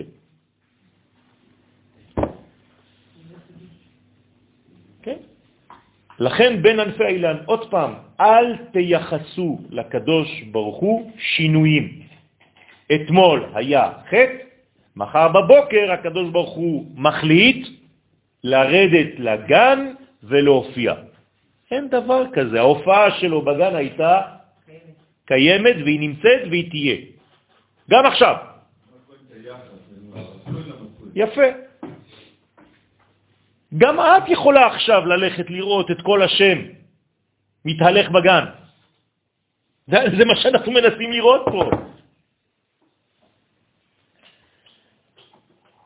כן, אז כשאני מבלבל את התלמידים, אז אני שואל אותם באיזה שנה, באיזה שעה היה מתן תורה.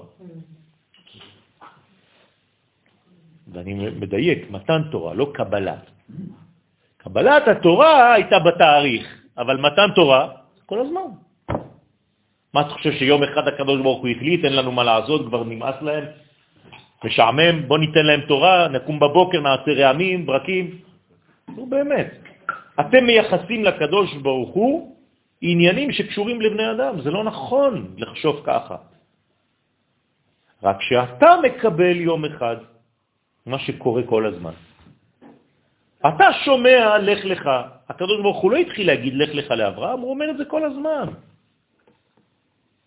האפשרות שלנו לראות את הקדוש ברוך הוא מתאר את הכל. את הכל, שנמצא במפעל, זה כאשר המחשבה והמעשה נכון.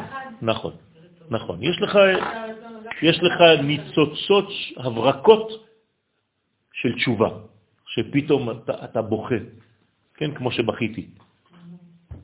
אתה אומר שיש רק הווה? בוודאי. אוקיי. זה שם הוויה. זה הווה מתמשך. אין, אין, אני, אין עבר, הווה ויהיה, זה הכל אחד. בעצם, בתחילת השיעור, מה שאנחנו מדברים פה, זה דיברת על עמוד האמצעית. כן, שבעצם כשיש את הגבורה, אז בעצם זה מאחד נכון, הדין. נכון. עם ישראל, היה את זה בגן עדן, את העמוד האמצעית. אחר כך פעם שנייה... מה זה היה? יש. יש את זה, נכון, שם. אם התקדמנו, יש את זה מה זה יש את זה שם? איפה זה שם? בגן עדן, איפה זה גן עדן? לא. זה הכל במציאות הפנימית שלך, בעדינות של מור, תשמעי את הקול הזה. רק תיכנסי לעדינות הזאת. אם האדם גס, הוא לא ישמע את זה. עוד פעם, כשאתה זורק גן, עדן, עוד פעם, ילדות, ילדות, ילדות, ילדות. חוזרים לאיזה מין מקום, לא חשוב, אבל זה מקום סגור, עצים, נוף. תפסיקו עם השטויות האלה. כן, צריך לכולם ללכת לקנות משקפיים חדשים. אה? יש לנו פה מומחה. טוב. והיינו מההוא אילנה דחב ואדם קדמה, בין ענפי אותו האילן שחטא בו האדם הראשון. כלומר, האילן הזה שחטא בו האדם הראשון, איך קוראים לו? עץ הדעת טוב ורע, מסתבר, מתברר רטרואקטיבית שמה? שכל השם מתפשט שם. מה אתה עושה? דהיינו, בעץ הדעת טוב ורע. רוצה לומר שהקדוש ברוך הוא הלך ויצא משם, כי מחמת נגיעת הנחש נטמע האילן בנגיעתו. זאת אומרת שהקדוש ברוך הוא נמצא בכל מקום, אבל הנחשיות שלנו, השכל שלנו, מעוות את כל המציאות וגורם לי לחשוב שאני ארוויח משהו מזה או מזה או מזה, למרות שזה הכל מעוות. אבל גם בשכל הזה יש. בשכל הזה, איזה, איזה זה? שלי, העקום, אני מדבר על זה. אז מה יש? בוודאי. אבל השכל הזה הוא בעצם לא מגלה את ההוויה כמו שהיא צריכה להתגלות. זאת הבעיה. כי בשכל יש תמיד שאלות, ולשאלות יש עוד שאלות, ואתה אף פעם לא מגיע לשום מקום.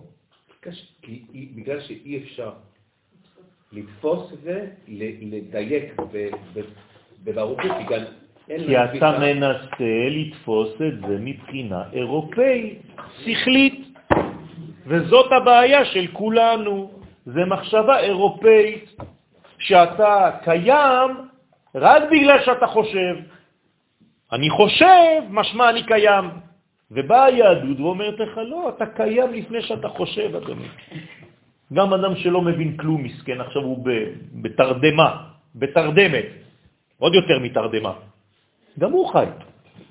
הוא לא חושב. אחרי זה הוא יחשוב על החיים שלו. אז מה, הוא יותר קרוב לאמת. בוודאי. מי שחי את חייו ולא חושב על מה שהוא חי, הוא הרבה יותר חי.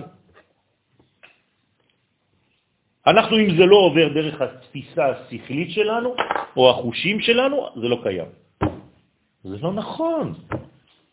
לא, זה לא שלא קיים, יש את העניין שאנחנו רוצים אה. את העדינות. יפה, אבל זה לא העדינות, זה פה עדינות מחשבתית. אתה עדיין בפילוסופיה, ובפילוסופיה אתה רק תיכנס לאן? לנחשים.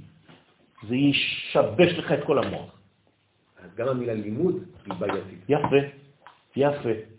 לכן, איך בעצם אנחנו אמורים לקבל את העניין הזה? רק באמונה. נכון, אתה צודק. לכן אברהם אבינו, מה היה הלימוד שלו? הכליות שלו, החיים שלו, התנועה הטבעית המקורית. אם אתם עכשיו יושבים פה ולומדים רק עם השכל שלכם, יש לכם בעיה.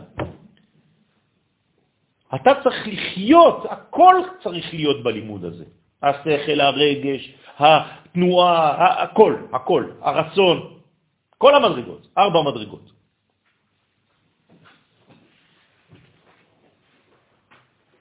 אני חוזר על מה שאמרת קודם. אז אם אני פשוט חי, פשוט חי ביום-יום שלי, אחרי אפילו שאני... למה אם? מה? אני. לא, כן, אבל מה, כן, אנחנו רצים ביום-יום ופעולות, אבל זה מעשים, יש נכון. גם חוכמה וגם מעשים, וברגע שאני לא מנסה לדייק ולהיכנס להראות, אז אני חי את זה, נכון. נכון. ואם זה בארץ ישראל, נכון. נכון, נכון. עכשיו, השלב השני, מה אתה צריך לעשות? ללמוד אמונה, איך זה עובד. זה מה שאנחנו משתדלים לעשות. אבל אני קודם חי, ואחרי זה אני לומד את הנושא שאני חי אותו.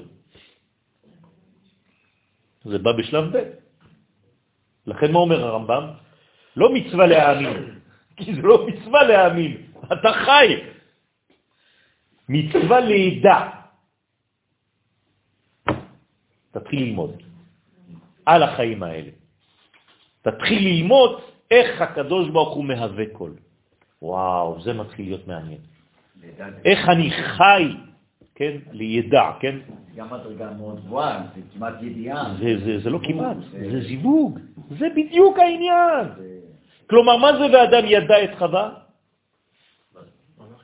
הוא לא הזדווג סתם זיווגים כמו שאנחנו חושבים היום. הוא והיא הפכו להיות כמו מנגנון אחד שאתה לא מבין בכלל. הלוואי עלינו לחיות משהו בצורה כזאת. יש אנשים שמסוגלים לחיות את השולחן, או את החבר. זה מדרגה עילאית. זה הזדהות מוחלטת עם היש. הרב קוק, עליו השלום, כשמישהו היה תולש עלה מעץ, הוא היה מתעלף. אתה מבין מה זה? לא. אתה תוך כדי הליכה יכול לתלוש עצים, לרסק נמלים. אין דבר כזה בעולמו.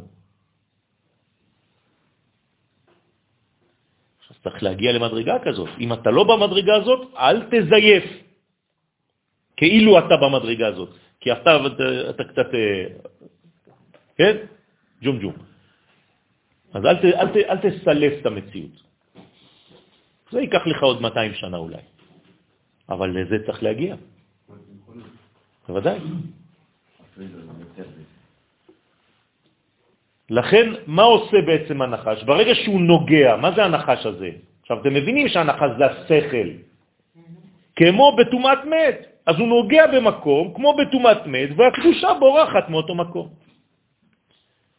עכשיו, אני לא מבקש מהאנשים אידיאליזציה של לברוח מהחוכמה, זה לא זה. אלא קודם כל לחיות, ואחרי זה לחשוב על מה שאתה כבר חי. אבל אם אתה הפכת את הסדר, אכלת קודם כל מעץ הדעת, לפני שאכלת מהחיים, מעץ החיים, אז בטח שאתה אתה חולה.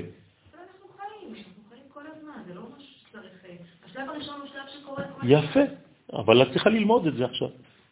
איך להזרים יותר חיים, איך לדעת מה, איך זה עובד. לחיות. לחיות את הדבר הזה. לא, אבל יש מינונים של חיים. כן. נכון, נכון, אבל? יפה. למה? לא.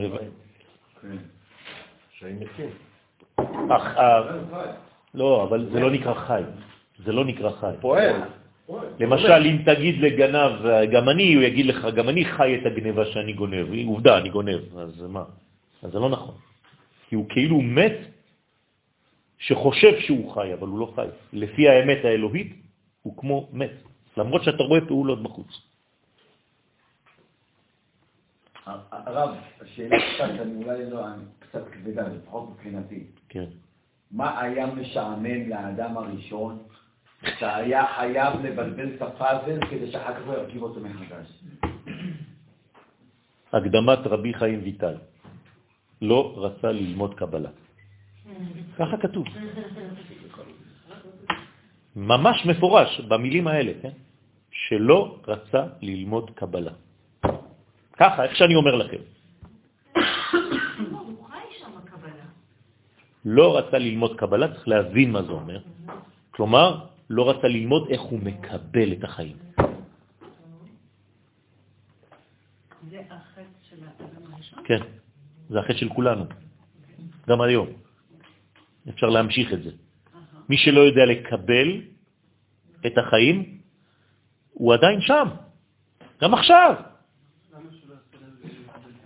פשוט מאוד, כי אתה מתחיל לחשוב.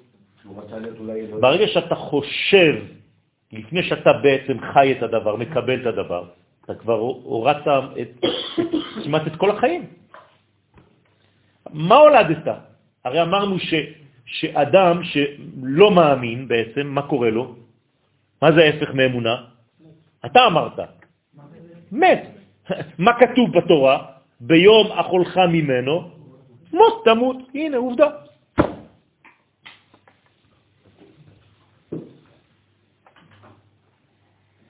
רצה ללמוד לתת במקום לקבל. לא, אבל יש משהו במה שאתה אומר. אנחנו קודם כל צריכים להבין שאנחנו מקבלים. מי שלא יודע שהוא מקבל מטבעו, כי נולדתי לעולם הזה, לא יכול להתחיל לתת. אני קודם כל מקבל, כי אני חי. עכשיו אני צריך ללמוד איך לקבל, אבל בצורה נכונה. הרב ישים לב בזה שאנחנו לומדים גם את התיקון הזה בחודש טבת, שהוא מתחיל בקבלה. נכון, נכון, נכון, נכון, תודה רבה. אני רואה שגם אה, כיוונת באותיות. חולפה. קראתי אותך מבפנים.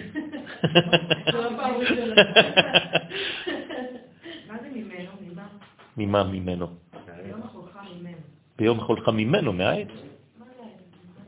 הנה עכשיו אני מסביר כל... מה? כן, מה- מה- מהדעת, מעצת הדעת לפני שאכלת מעצת החיים.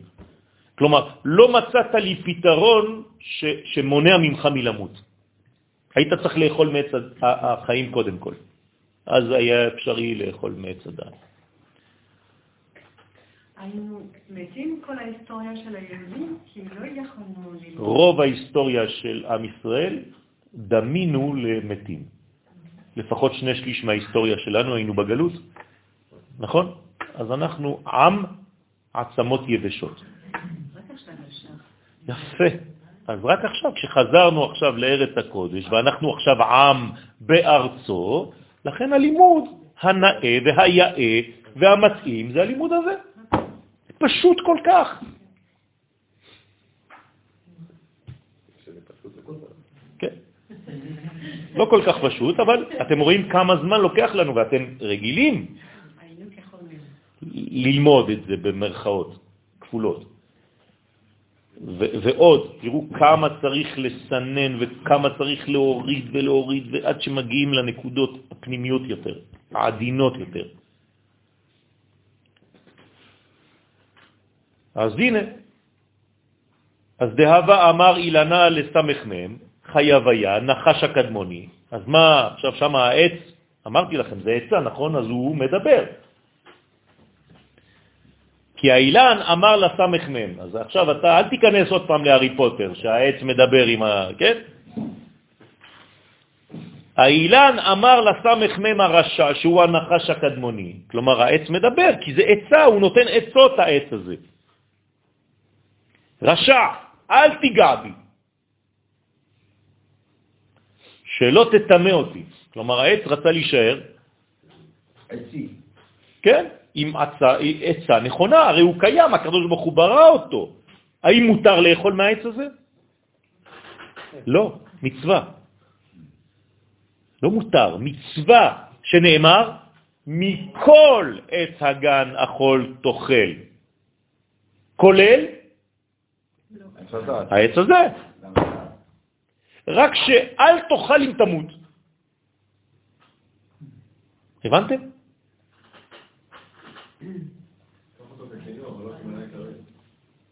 אם התורה טורחת לתת לך טעם ליד מה שהיא אוסרת, זה אומר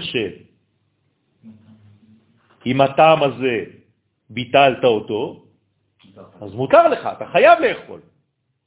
מכל עץ הדעת אכול תאכל, מכל עץ הגן אכול תאכל,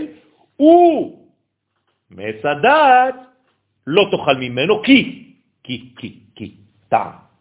ביום אכולך ממנו מות תמות, אבל אם לא תמות, אתה חייב, כי אמרתי לך לאכול מכל העצים, אל תשכח.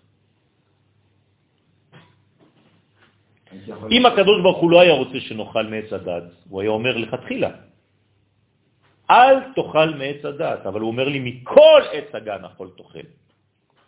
הקדוש ברוך הוא לא מזייף. מכל, כולל הכל. הכל. רק תמצא לי פתרון.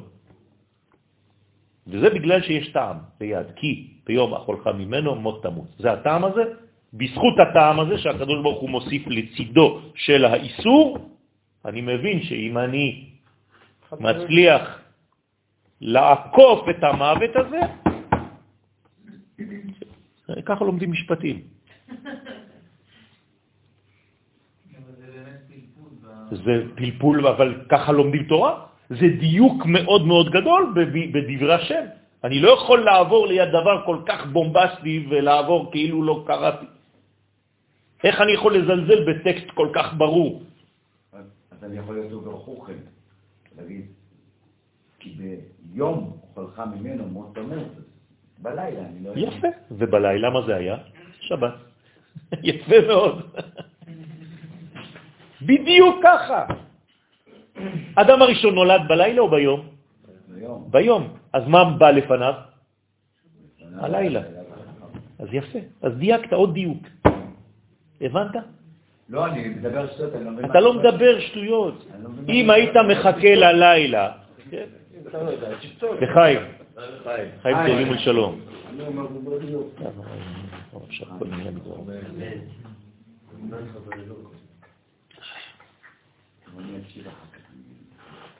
אוקיי? ואף על פי כן נגע בו הנחש. כלומר, הנחש לא שמע בעצת העץ. עץ ועצה. נכון? זכר ונקבה. אז הנחש לא שמע, מה זה הנחש? השכל לא מקשיב לעץ הזה, לעצה הזאת. לכן הלך זה משם. אז מה הסתלק משם? ברגע שהאדם לא מקשיב לקול האלוהי הזה, המתהלך בגן בין הענפים של אותו עץ, אז הכל, הכל מסתלק, החיים מסתלקים, השמיים מסתלקים, זה אירנטי. ובן אתר הווה אזיל קלה, ובאיזה מקום היה הולך הכל, כלומר במי היה זעיר אנפין מלובש? בגינתא דאי אדני, בגן שהוא השם אדני, שבמלכות הנקראת גן. אז גן, איפה זה הגן הזה? זה שם אדנות.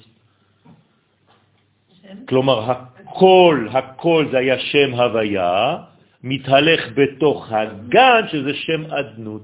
אבל בשילוב ככה. הבנתם? אז זה היה הוויה אדנות. אחד בתוך השני. הבנתם או לא הבנתם? לא. אני חוזר. הקול הפנימי, שזה החיים, שם הוויה שממנו אנחנו אוהבים, מתלבש ומתגלה איפה? בגן, בגנים, בגן, בבריאה, ב-DNA, שם אדנות. זה אותו דבר. ברגע שאתה בעצם מונע מהדבר הזה מלהתגלות, כי אתה בעצם רוצה להעביר קודם כל את השכל שלך לפני הדבר הזה, המציאות הזאת, אז החבילה מתפרקת חז ושלום, הפרדת את שם הוויה משם אדנות. ואנחנו כל הזמן אומרים לשם ייחוד, קודשא בריחו ושכינתה. וזה מה? נכון, נכון. זה החיים. אם שם הוויה לא מתגלה בתוך הגן שלו, מי זה הגן שלו? זה שם אדנות. כן. זה הנשמה והגוף, זה האיש והאישה, זה השמיים והארץ, זה היום והלילה. יכול להיות שכל זה קרה בגלל האיש והאישה, לא דיברו. לא, לא, לא, לא. אבל זה, זה נכון גם כן, לא דיברו אחד עם השני. לא נפרדו, אבל הת- התפצלו. הבריאה המקורי, הם היו בגוף אחד. אבל זה לא היה בחירי. מה? הם נבראו ככה, זה לא בחירי. כי שמעתי איזה משהו ואף פעם לא חשבתי על זה.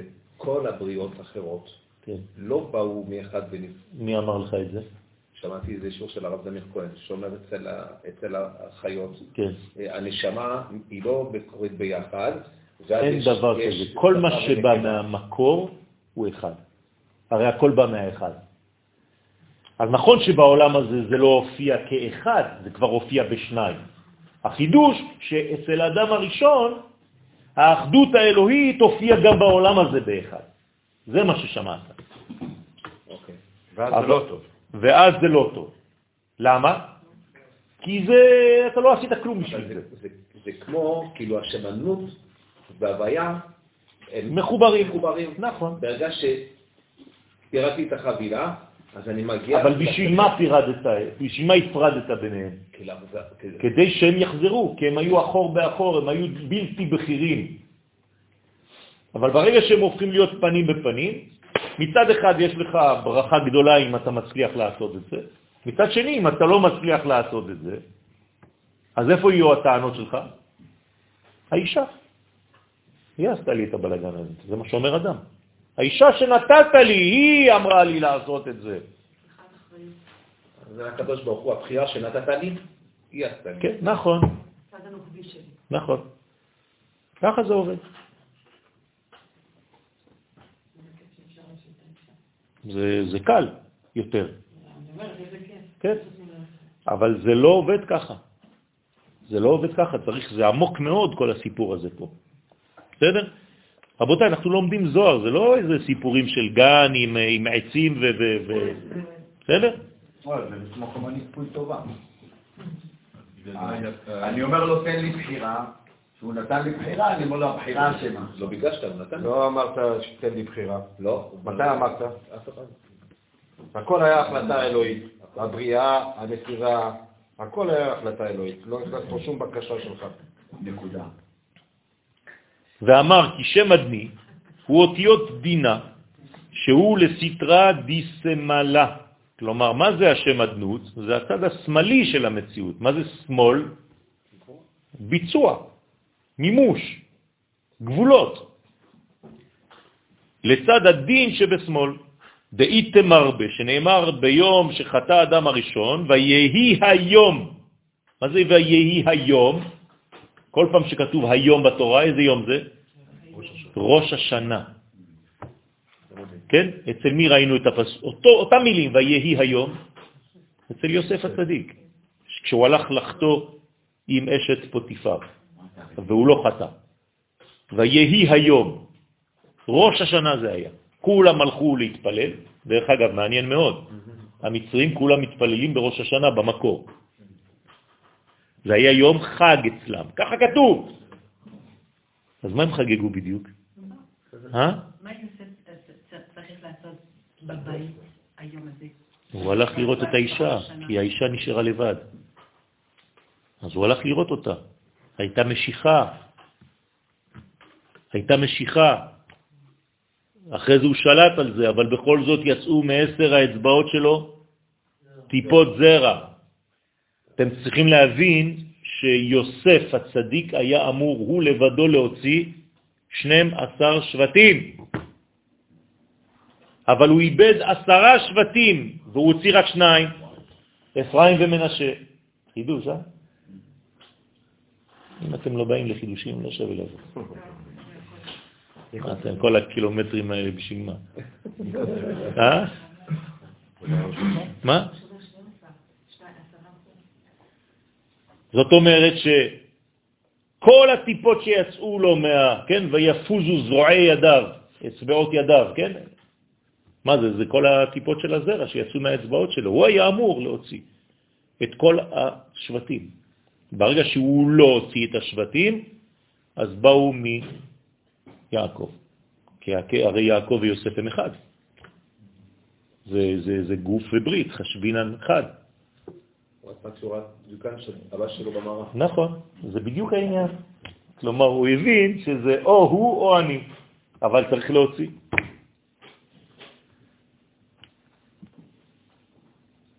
אתם מבינים איך זה עובד? לא. מה לא הבנת? יש לנו את ל"ג ביום ל"כ. זיכרון, ביום ראש השנה זה שהוא עושה, הולך מה זה אומר? למה הוא הולך לשם, לדעתך?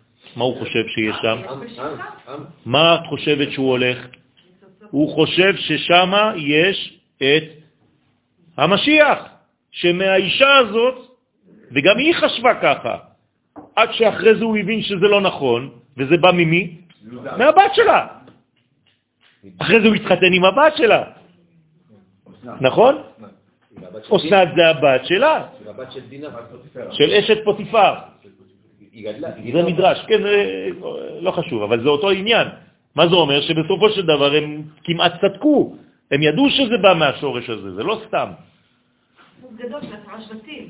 עוד פעם, אנחנו צריכים להבין, זה לימודים לחיים שלנו. בסדר? אז כשאני לא מבין את הדברים האלה, אז אני חושב שהכל ככה, נו. זה לא שהם טעו, אנחנו צריכים ללמוד מזה לעצמנו. אבל הם יפה. דוגמה. זה שיעורים, זה דוגמאות. הרי הגמרא לפעמים שואלת, וכי למה זה חטא? הוא אומר, רק כדי שיהיה לך שיעור. כן, ככה. אם אדם הראשון לא היה חוטא, לא היינו נגרשים מגן עדן, לא לא היינו. יושבים פה היום. הערב כל הזוהר שלנו, כל לא היה. בכלל, לא היה כתוב. לא היינו לומדים כלום, לא היינו מה ללמוד. אין נושא אחר, זה הנושא של החיים. כל זה זה לימוד לחיים שלנו, רבותיי. יגידו אפילו אחרים, זה לא משנה לי בכלל אם זה היה או לא היה. זה הלימוד שלי עכשיו. זה גם על מה אני בוחר להסתכל. נכון, נכון. נכון. נכון.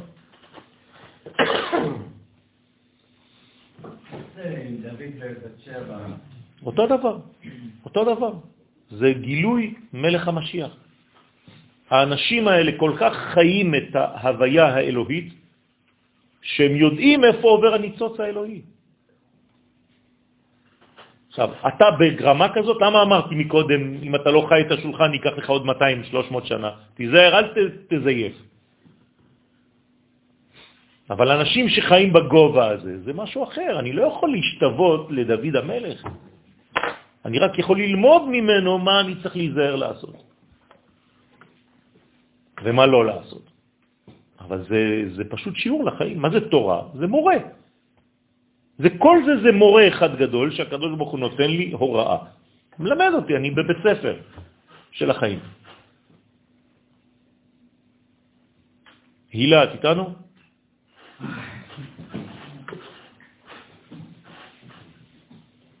לכן ויהי היום, שאז היה ראש, הנה, ברוך השם, לא, אפילו לא ראיתי את המילה הבאה, ברוך שכיוונו לדעת גדולים.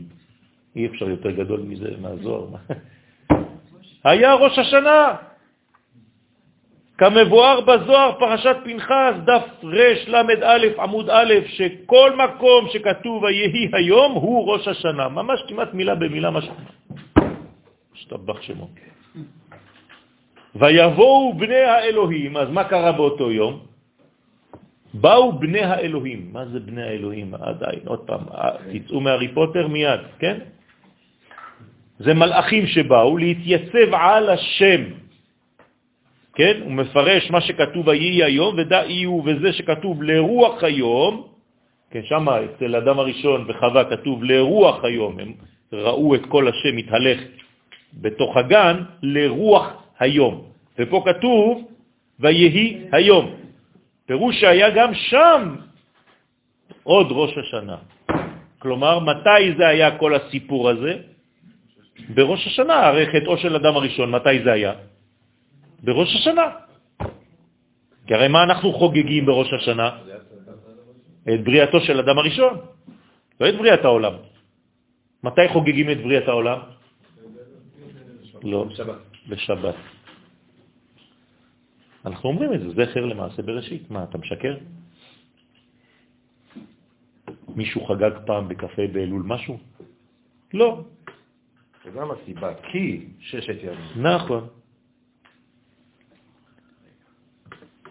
לכן, נא, סליחה, עוד פעם, זכר למעשה בראשית זה שבת, שבת זה החג של בריאת העולם. לכן כל שבת אתה חוגג את בריאתו של העולם. אתה אומר את זה בקידוש. בקפה באלול, כמו שרצית לומר, אף אחד לא חוגג שום דבר. רק מציינים, כתוב אולי באיזה לוח של כמה מקובלים, יום בריאת העולם. אף אחד לא עשה מזה חג, לא כלום. שהיה ראש השנה, שהוא יום הדין. זאת אומרת, בעצם מתי הדבר הזה מתגלה? ביום הדין. כל הסיפור הזה הוא קורה ביום של הזיכרון, ביום של הדין. ותראו שלכל אורך ההיסטוריה זה קורה בראש השנה. דרך אגב, כל מה שקראתם עכשיו בפרשיות שלנו, חלומות של פרעה, חלומות של יוסף, יצא מבית האסורים, מתי זה היה כל זה? כל פעם בראש השנה. ברצף של שנים, שנים, שנים, שנים, תמיד זה היה בראש השנה. החלום של האנשים, של שר המשכין, של שרופים, ראש השנה. שנתיים אחרי זה, ראש השנה. כלומר, יוסף יוצא מבית האסורים מתי? ראש השנה. וגמרא מפורשת, בראש השנה יצא יוסף מבית האסורים. למה זה קרה כך? איי וואי, ציפיתי לשאלה. מה זה ראש השנה? ש- שהכל קורה בו. ראש השינוי. מתחיל. אה? זה ההתחלה של כל דבר, זה המקור של כל דבר. או שאתה בונה, או שאתה מחריב. כלומר, מה אנחנו מחליטים בראש השנה? מלכות. מה זה מלכות? את מי אני ממליך על עולמי? את שכלי או את החיים, את הבורא, את שורש החיים. זהו. זהו. אבל כל... אל תבוא לבית הכנסת, כל ראש השנה. אני אבוא לתקוע לך בשופר בבית. כן, אני הולך רחוק. רק תחשוב דבר אחד, תגיד בקול רם, הקדוש ברוך הוא, אתה המלך. אני ממליך אותך על כל החיים שלי. תביא לי עשר, עשר תקיעות שופר, מספיק שלושים תקיעות, טק, טק, טק, טק, נגמר הסיפור. לא. כן. אמרנו ראש השנה בשתי דקות. לא, אבל זה זה, זה זה, זה זה. זה שתי דקות שהן נצח. הכל זה קורה ליוסף כי הוא המצב? יפה מאוד. מה זה קורה ליוסף כי הוא המצב? כי יוסף, מה הוא אמור לעשות? הוא חייב לחיות את זה, להיות צינור של הדבר הזה, כי הרי אחריו מה בא? המלכות. הרי הוא ספירת היסוד. אם הוא לא מעביר את זה למלכות, מה עושים לו מלמעלה? יפה מאוד. ולא יכול יוסף להתאפק. מישהו שיש לו משהו שלוחץ לו על ה... כן? שם איפה שיש שלפוחית השתן. הוא כבר לא יכול לזוז. הוא כבר לא יכול לעמוד, נכון? הוא חייב, כבר לא יכול לעשות שום דבר. כל הזמן ב... ב, ב אני רוצה פיפי. כן? או ביבי, תלוי לפי ה- המבטא. יש אנשים שלא יודעים להגיד פה. כולם רוצים ביבי. אז מה? אז מה קורה? אז, ולא יכול יוסף להתאפק עוד על כל הניצבים עליו. כלומר, כל הספירות אומרות ליוסף. יאללה, תמשיך, תמשיך, תמשיך. מסכן, הוא לא יכול לזוז. אז הוא אומר, תוציאו את, לא, לא רוצה כבר מפריעים, תוציאו לי את כולם. כלום, הוא הוא רק יסוד. זה לא שהוא כלום. הוא הוא רק יסוד. הוא. הופך להיות צינור מתבטל לאור האלוהי. זה הכוח של יוסף. הוא לא לא כלום. זה לא נכון שהוא לא כלום. אלא הוא בוחר להיות צינור לשם הוויה. כשהוא היה קטן, כשהוא היה צעיר, הוא הרגיש איזשהו מציאות בפני עצמו. הוא צריך היה לגדול כדי להתבטל למציאות האלוהית שתהפוך אותו לצינור. הוא עבד בשביל זה, הוא היה בכלא בשביל זה. זה לקח לו הרבה שנים כדי להגיע למצב הזה, 30 שנה. בוודאי שסבל, זה עבודה. זה עבודה. 30 שנה של עבודה. עד שהוא הפך להיות, אני, אני מתפנה לאור האלוהי. עד עכשיו הייתי כל הזמן, אני, אני, אני שולט, אני זה, אני אומר, אני מנסה לשנות פה, אני מנסה לשנות שם, אני הולך להגיד לאבא שלי שהוא עשה ככה והוא עשה ככה. כן? זה לוקח לנו זמן, גם אנחנו בחיים שלנו, שלנו, אתה, אני. כן? היום אתה נותן יותר לזרום לדברים. אה, יבוא, יבוא, לא יבוא, בעזרת השם. כשהיית בגיל 20, היית כל הח... לא יכול לישון בלילה. וואי, איך אני אעשה, וזה, וזה, ופה. היית מקבל מכתב מהזה, קיבלתי עיכול מהבנק, לא? תלוי באיזה גיל אתה.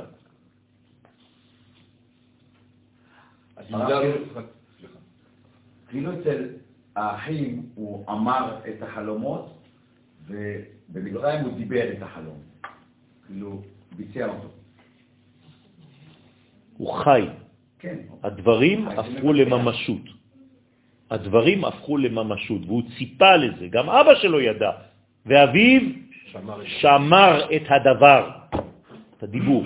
את מתי זה יקרה? הנה, הדבר. ומה אומר רש"י במקום? היה מצפה מתי זה יקרה, כי זה קשור שם הדבר. זה לא אבי ואבי שמר את החלום. שמר את הדבר כי הוא ידע שזה יצא לפועל. זה אמונה של הגשמת החלום.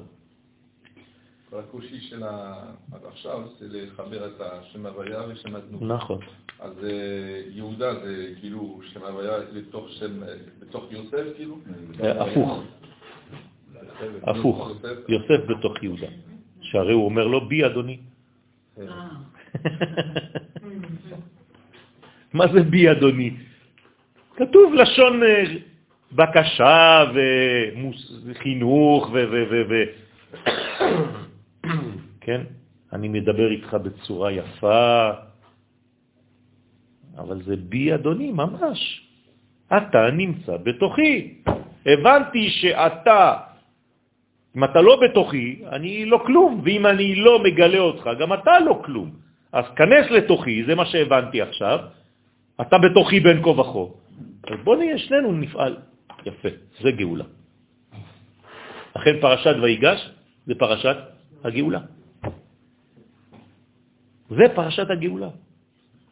שאפילו במצב הכי חשוך של הפרשה שתבוא שבוע הבא, ויחי, יש עדיין חיים, למרות שאתה במצרים.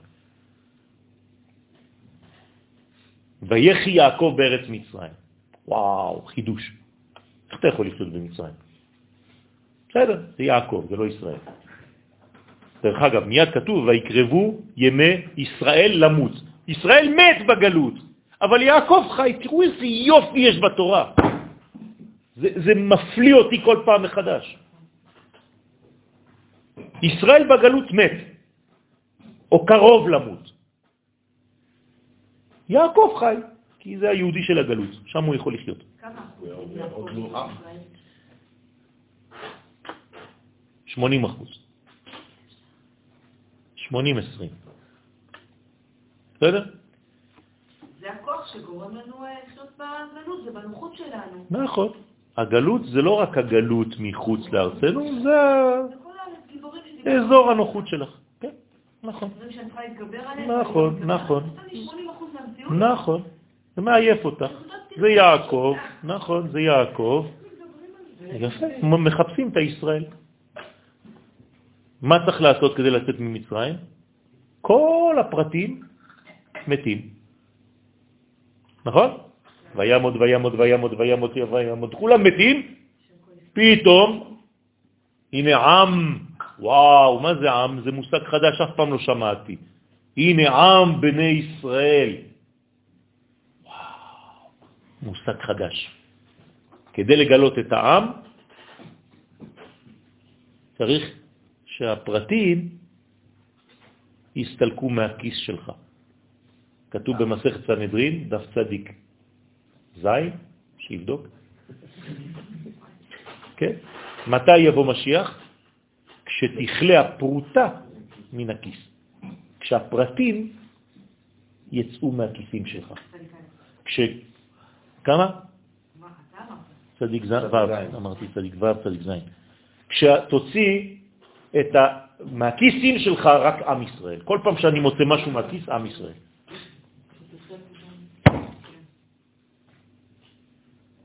יש עם ישראל שאין לו פרטים? שמה? עם ישראל חי? ופרטים מתים.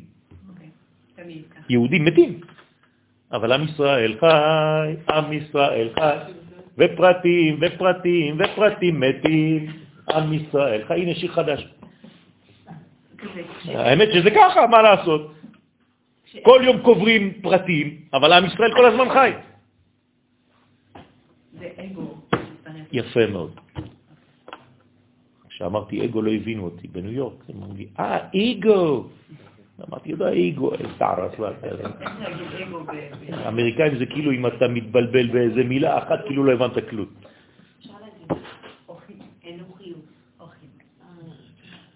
אתה אומר להם, תהיתי, הם לא יודעים מה זה. תהירי! אה, תהירי. אוקיי.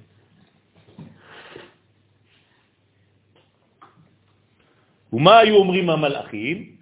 אלא עטו להתייצב על ממרא דהשם, אלא באו להתייצב ולומר דברים כנגד דבריו של הקדוש ברוך הוא. אה, הנה השכל שלך. השכל שלך אומר, אה, עזוב, נו, זה לא הגיוני הדבר הזה. לא הגיוני, איך, איך זה יכול להיות? נו, באמת. כן, כל שכלי, זה, זה תרבות יוון, אירופה. הכל שכל. מה עושה המדע? מחליט אמיתה, מה שהוא רוצה, ואחרי זה הוא בודק אותה.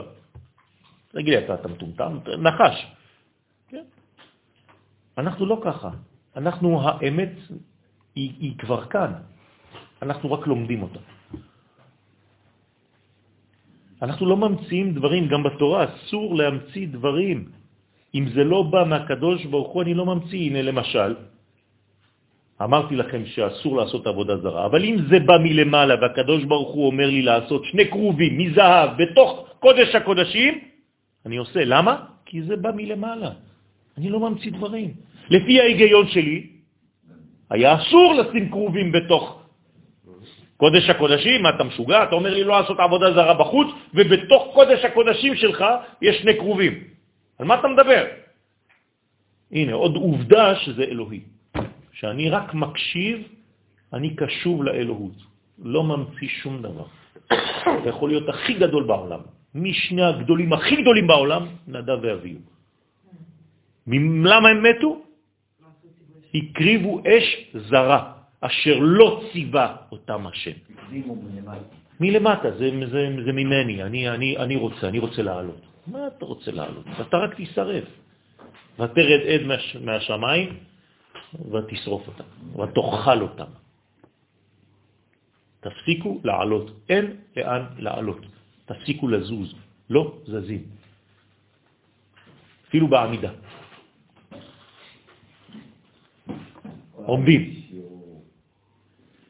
דקד אמר קודשא בריחו, כי כאשר אמר הקדוש ברוך הוא נעשה אדם בצלמנו כדמותנו, תראו מה הקדוש ברוך הוא תכנן לנו, בצלמנו כדמותנו. אמרו אינון, אמרו המלאכים, מה האדם ותדעהו? מה נחשב האדם שאתה מחבב אותו כל כך? אז מה, כן, עכשיו שהוא חטא, הם באו לקדוש ברוך הוא, אמרו לו, אה, אמרנו, אמרנו לך. כאילו הקדוש ברוך הוא לא יודע, כן? הוא לא רואה את העתיד, הכל הווה אצלו, נכון? עכשיו שחטא, באו בטענה. מה הם אמרו לו? אתה רואה? אז שברא את האדם. למה בראת את האדם? הרי הוא עתיד לחטוא. ומתי זה היה? מתי הם באו? בראש השנה, בראש השנה, בראש השנה. כולם באים כדי להצביע על כל הבעיות שעשית. זה ויבואו בני האלוהים, השנה. בראש השנה. זה ניסן או בתשרי? אה? יודעים שגם ניסן וגם תשרי. אמרנו. בתשרי. ניסן זה בריאה מחודשת של העולם, כי עם ישראל יוצא ממצרים ונוצר במציאות. לכן זה דומה לבריאת העולם. כלומר, מתי בריאת העולם מתחילה להתממש? כשעם ישראל מופיע. בהיסטוריה. לכן חכמים יישבו בין תשרה לניסן. כאילו. ולכן חז"ל לרוב דורשים בניסן נגאלו, כי זאת הגאולה, ובניסן עתידים להיגאל. מה זה בניסן? כשעם ישראל יבין שהוא עם. זה הגאולה. גרעין היה בתשרי. נכון, הגרעין המחשבתי האלוהי היה בבריאה, אבל זה, בוא נגיד, טבע. מתי יש תיקון אמיתי? כשעם ישראל נוצר בעולם. אני אומר לכם, אני חוזר ואני אומר לכם, לא תמצאו בשום סגנון של תורה את החזרה, את המנטרה הזאת, להבין את השורש הזה שעם ישראל זה, זה התיקון. בכל מה שתלמדו זה הכל פרטים, פרטים, פרטים, פרטים, פרטים. הרב קוק נתן לנו את התודעה הזאת, שברגע שאתה מדבר על עם, זהו, הגעת לגמר התיקון. אבל אדם זה היה עם. אבל תגידי את זה בחוץ, תגידו לך, לא, זה כל אחד. עם בריאות הנפש ובריאות הגוף, ואני אלמד איך לתקן את היצרים שלי ואת הכל, הכל מבחינה אינדיבידואלית חשובה מאוד. אבל אתה אף פעם לא מצביע על הזהות הלאומית. אתה כל הזמן עוסק בתורה פרטית. כמו שאומר הרב קוק בספר אורות, שכל מה שהתורה של חוץ לארץ עוסקת בתורה הפרטית של האדם, תורת ארץ ישראל באה ועוסקת בכלל. ועוד, יש לכם עוד כמה דקות? יש לדרוש מה שכתוב, וישמעו את כל השם אלוהים, דהיינו, ההוא קלה הווה בגינתא דהי שכינתא. אותו הכל היה בגן, שהיא השכינה, נכון? אמרנו שהגן זה המלכות, זה שם אדנות. רוצה לומר שזעיר אנפין היה מלובש במלכות. כלומר, האישה מלבישה את הגבר. היא הלבוש שלו, נכון? חיצוני, כאילו. יפה.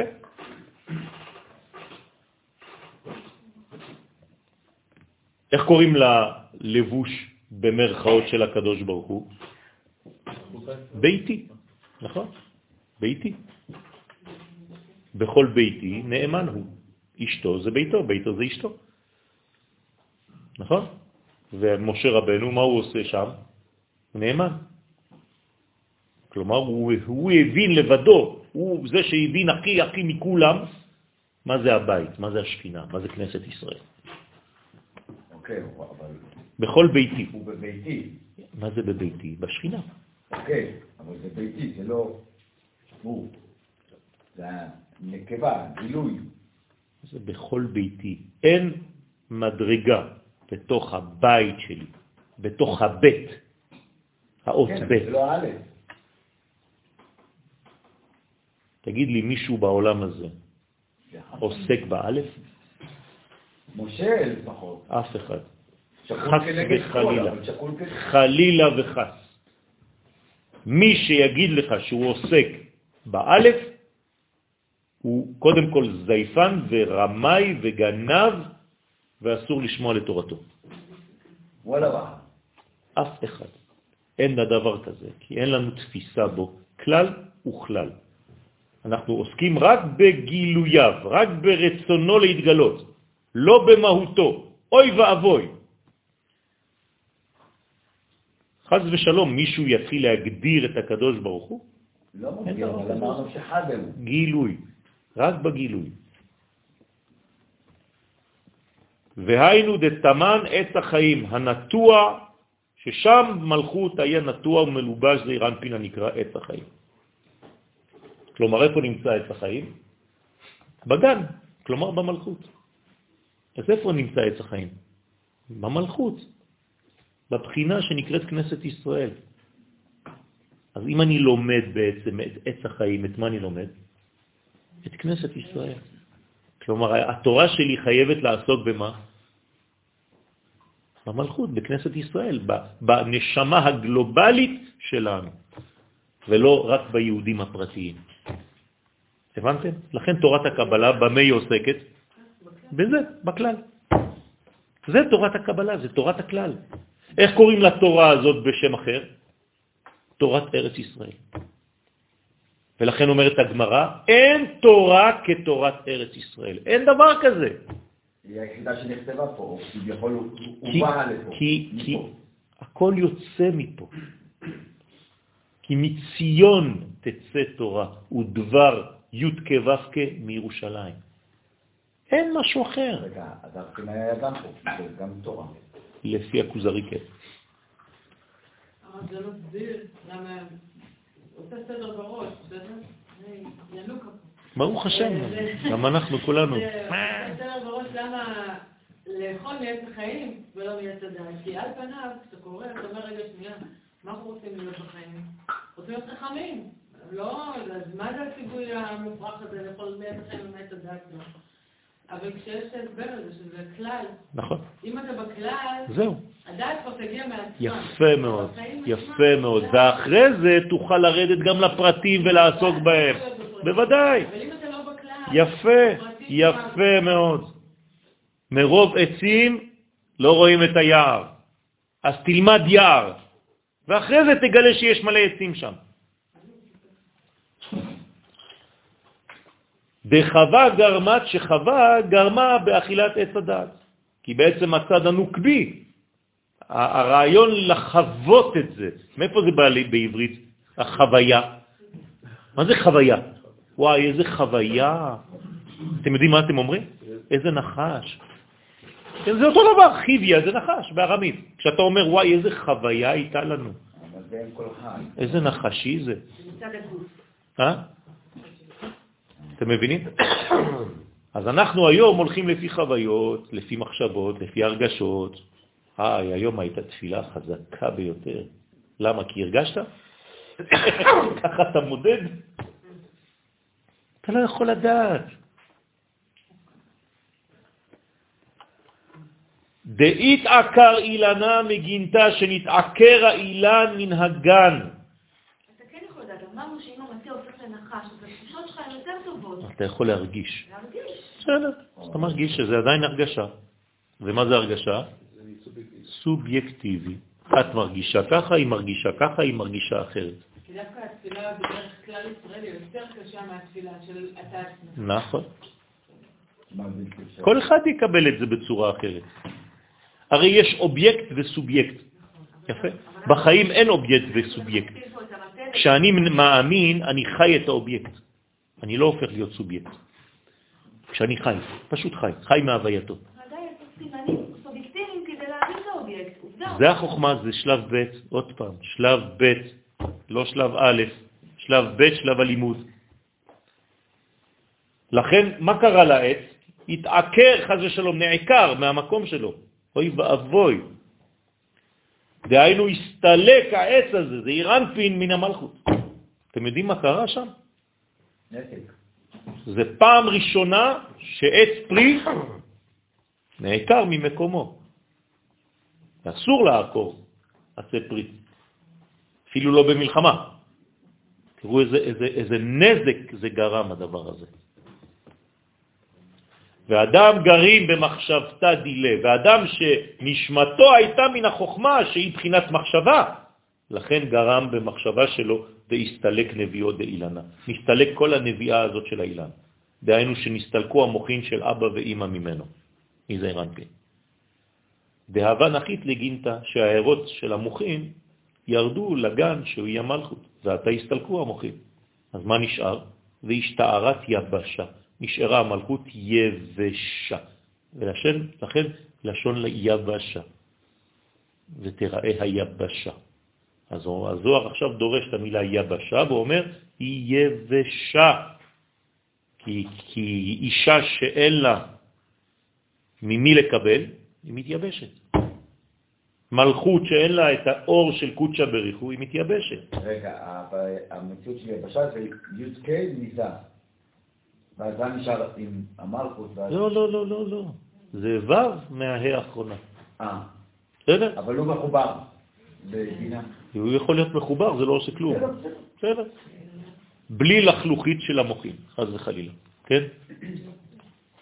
ואמר כי השם דה אילנה, השם הוויה הוא האילן, דהיינו זעיר אנפין, שבו הוא עצם השם הוויה. אז ה' ה', ענפוי ושרשוי. ה' הראשונה זה הענף העליון, שזה אירנפין, שהיא הבינה, כי זה אירנפין מקבל את המוחים ממנה, נכון? וה' האחרונה של שם י' כו' היא המלכות, שזה אירנפין מתלבש בה ומשריש בה את ההערות שהוא קיבל מהה הראשונה. בסדר? יש לנו ה' שזורמת דרך הו' ומגיע לה. איך קוראים לזה בעברית? הווה. פשוט מאוד. ו' גופה באילנה, אז הו' זה הגוף של האילן, עוד ו' של הגוף של האילן, שהוא זעיר אנפין, י' איבא דילה, אות י' זה הפרי שלו, כן? איבא הנחל, איבא, דהיינו השפע שמקבל זעיר אנפין מן החוכמה, וקוצו של היוד, שזה הכתר, הוא הנביא המבוע, כן? הנביאה, נביאות דילה, שהוא הנבוע המקור לכל שפע של זעיר אנפין. ואנחנו בזה מסיימים, ואנחנו מכוונים את שם השם שלם עם שם אדנות, אז תעצמו את העיניים ותראו את השם הזה, י' כו' ושם אדנות מחוברים, ולזה אנחנו שואפים כל הזמן בחיינו, שי' כו' יהיה בתוכו א' ד' נ' י'. תסתכלו על זה כמה שניות. בשם ייחוד קודשה ברכו שכינתה, בעזרת השם בשם כל ישראל. זה התיקון של העולם. שבת שלום.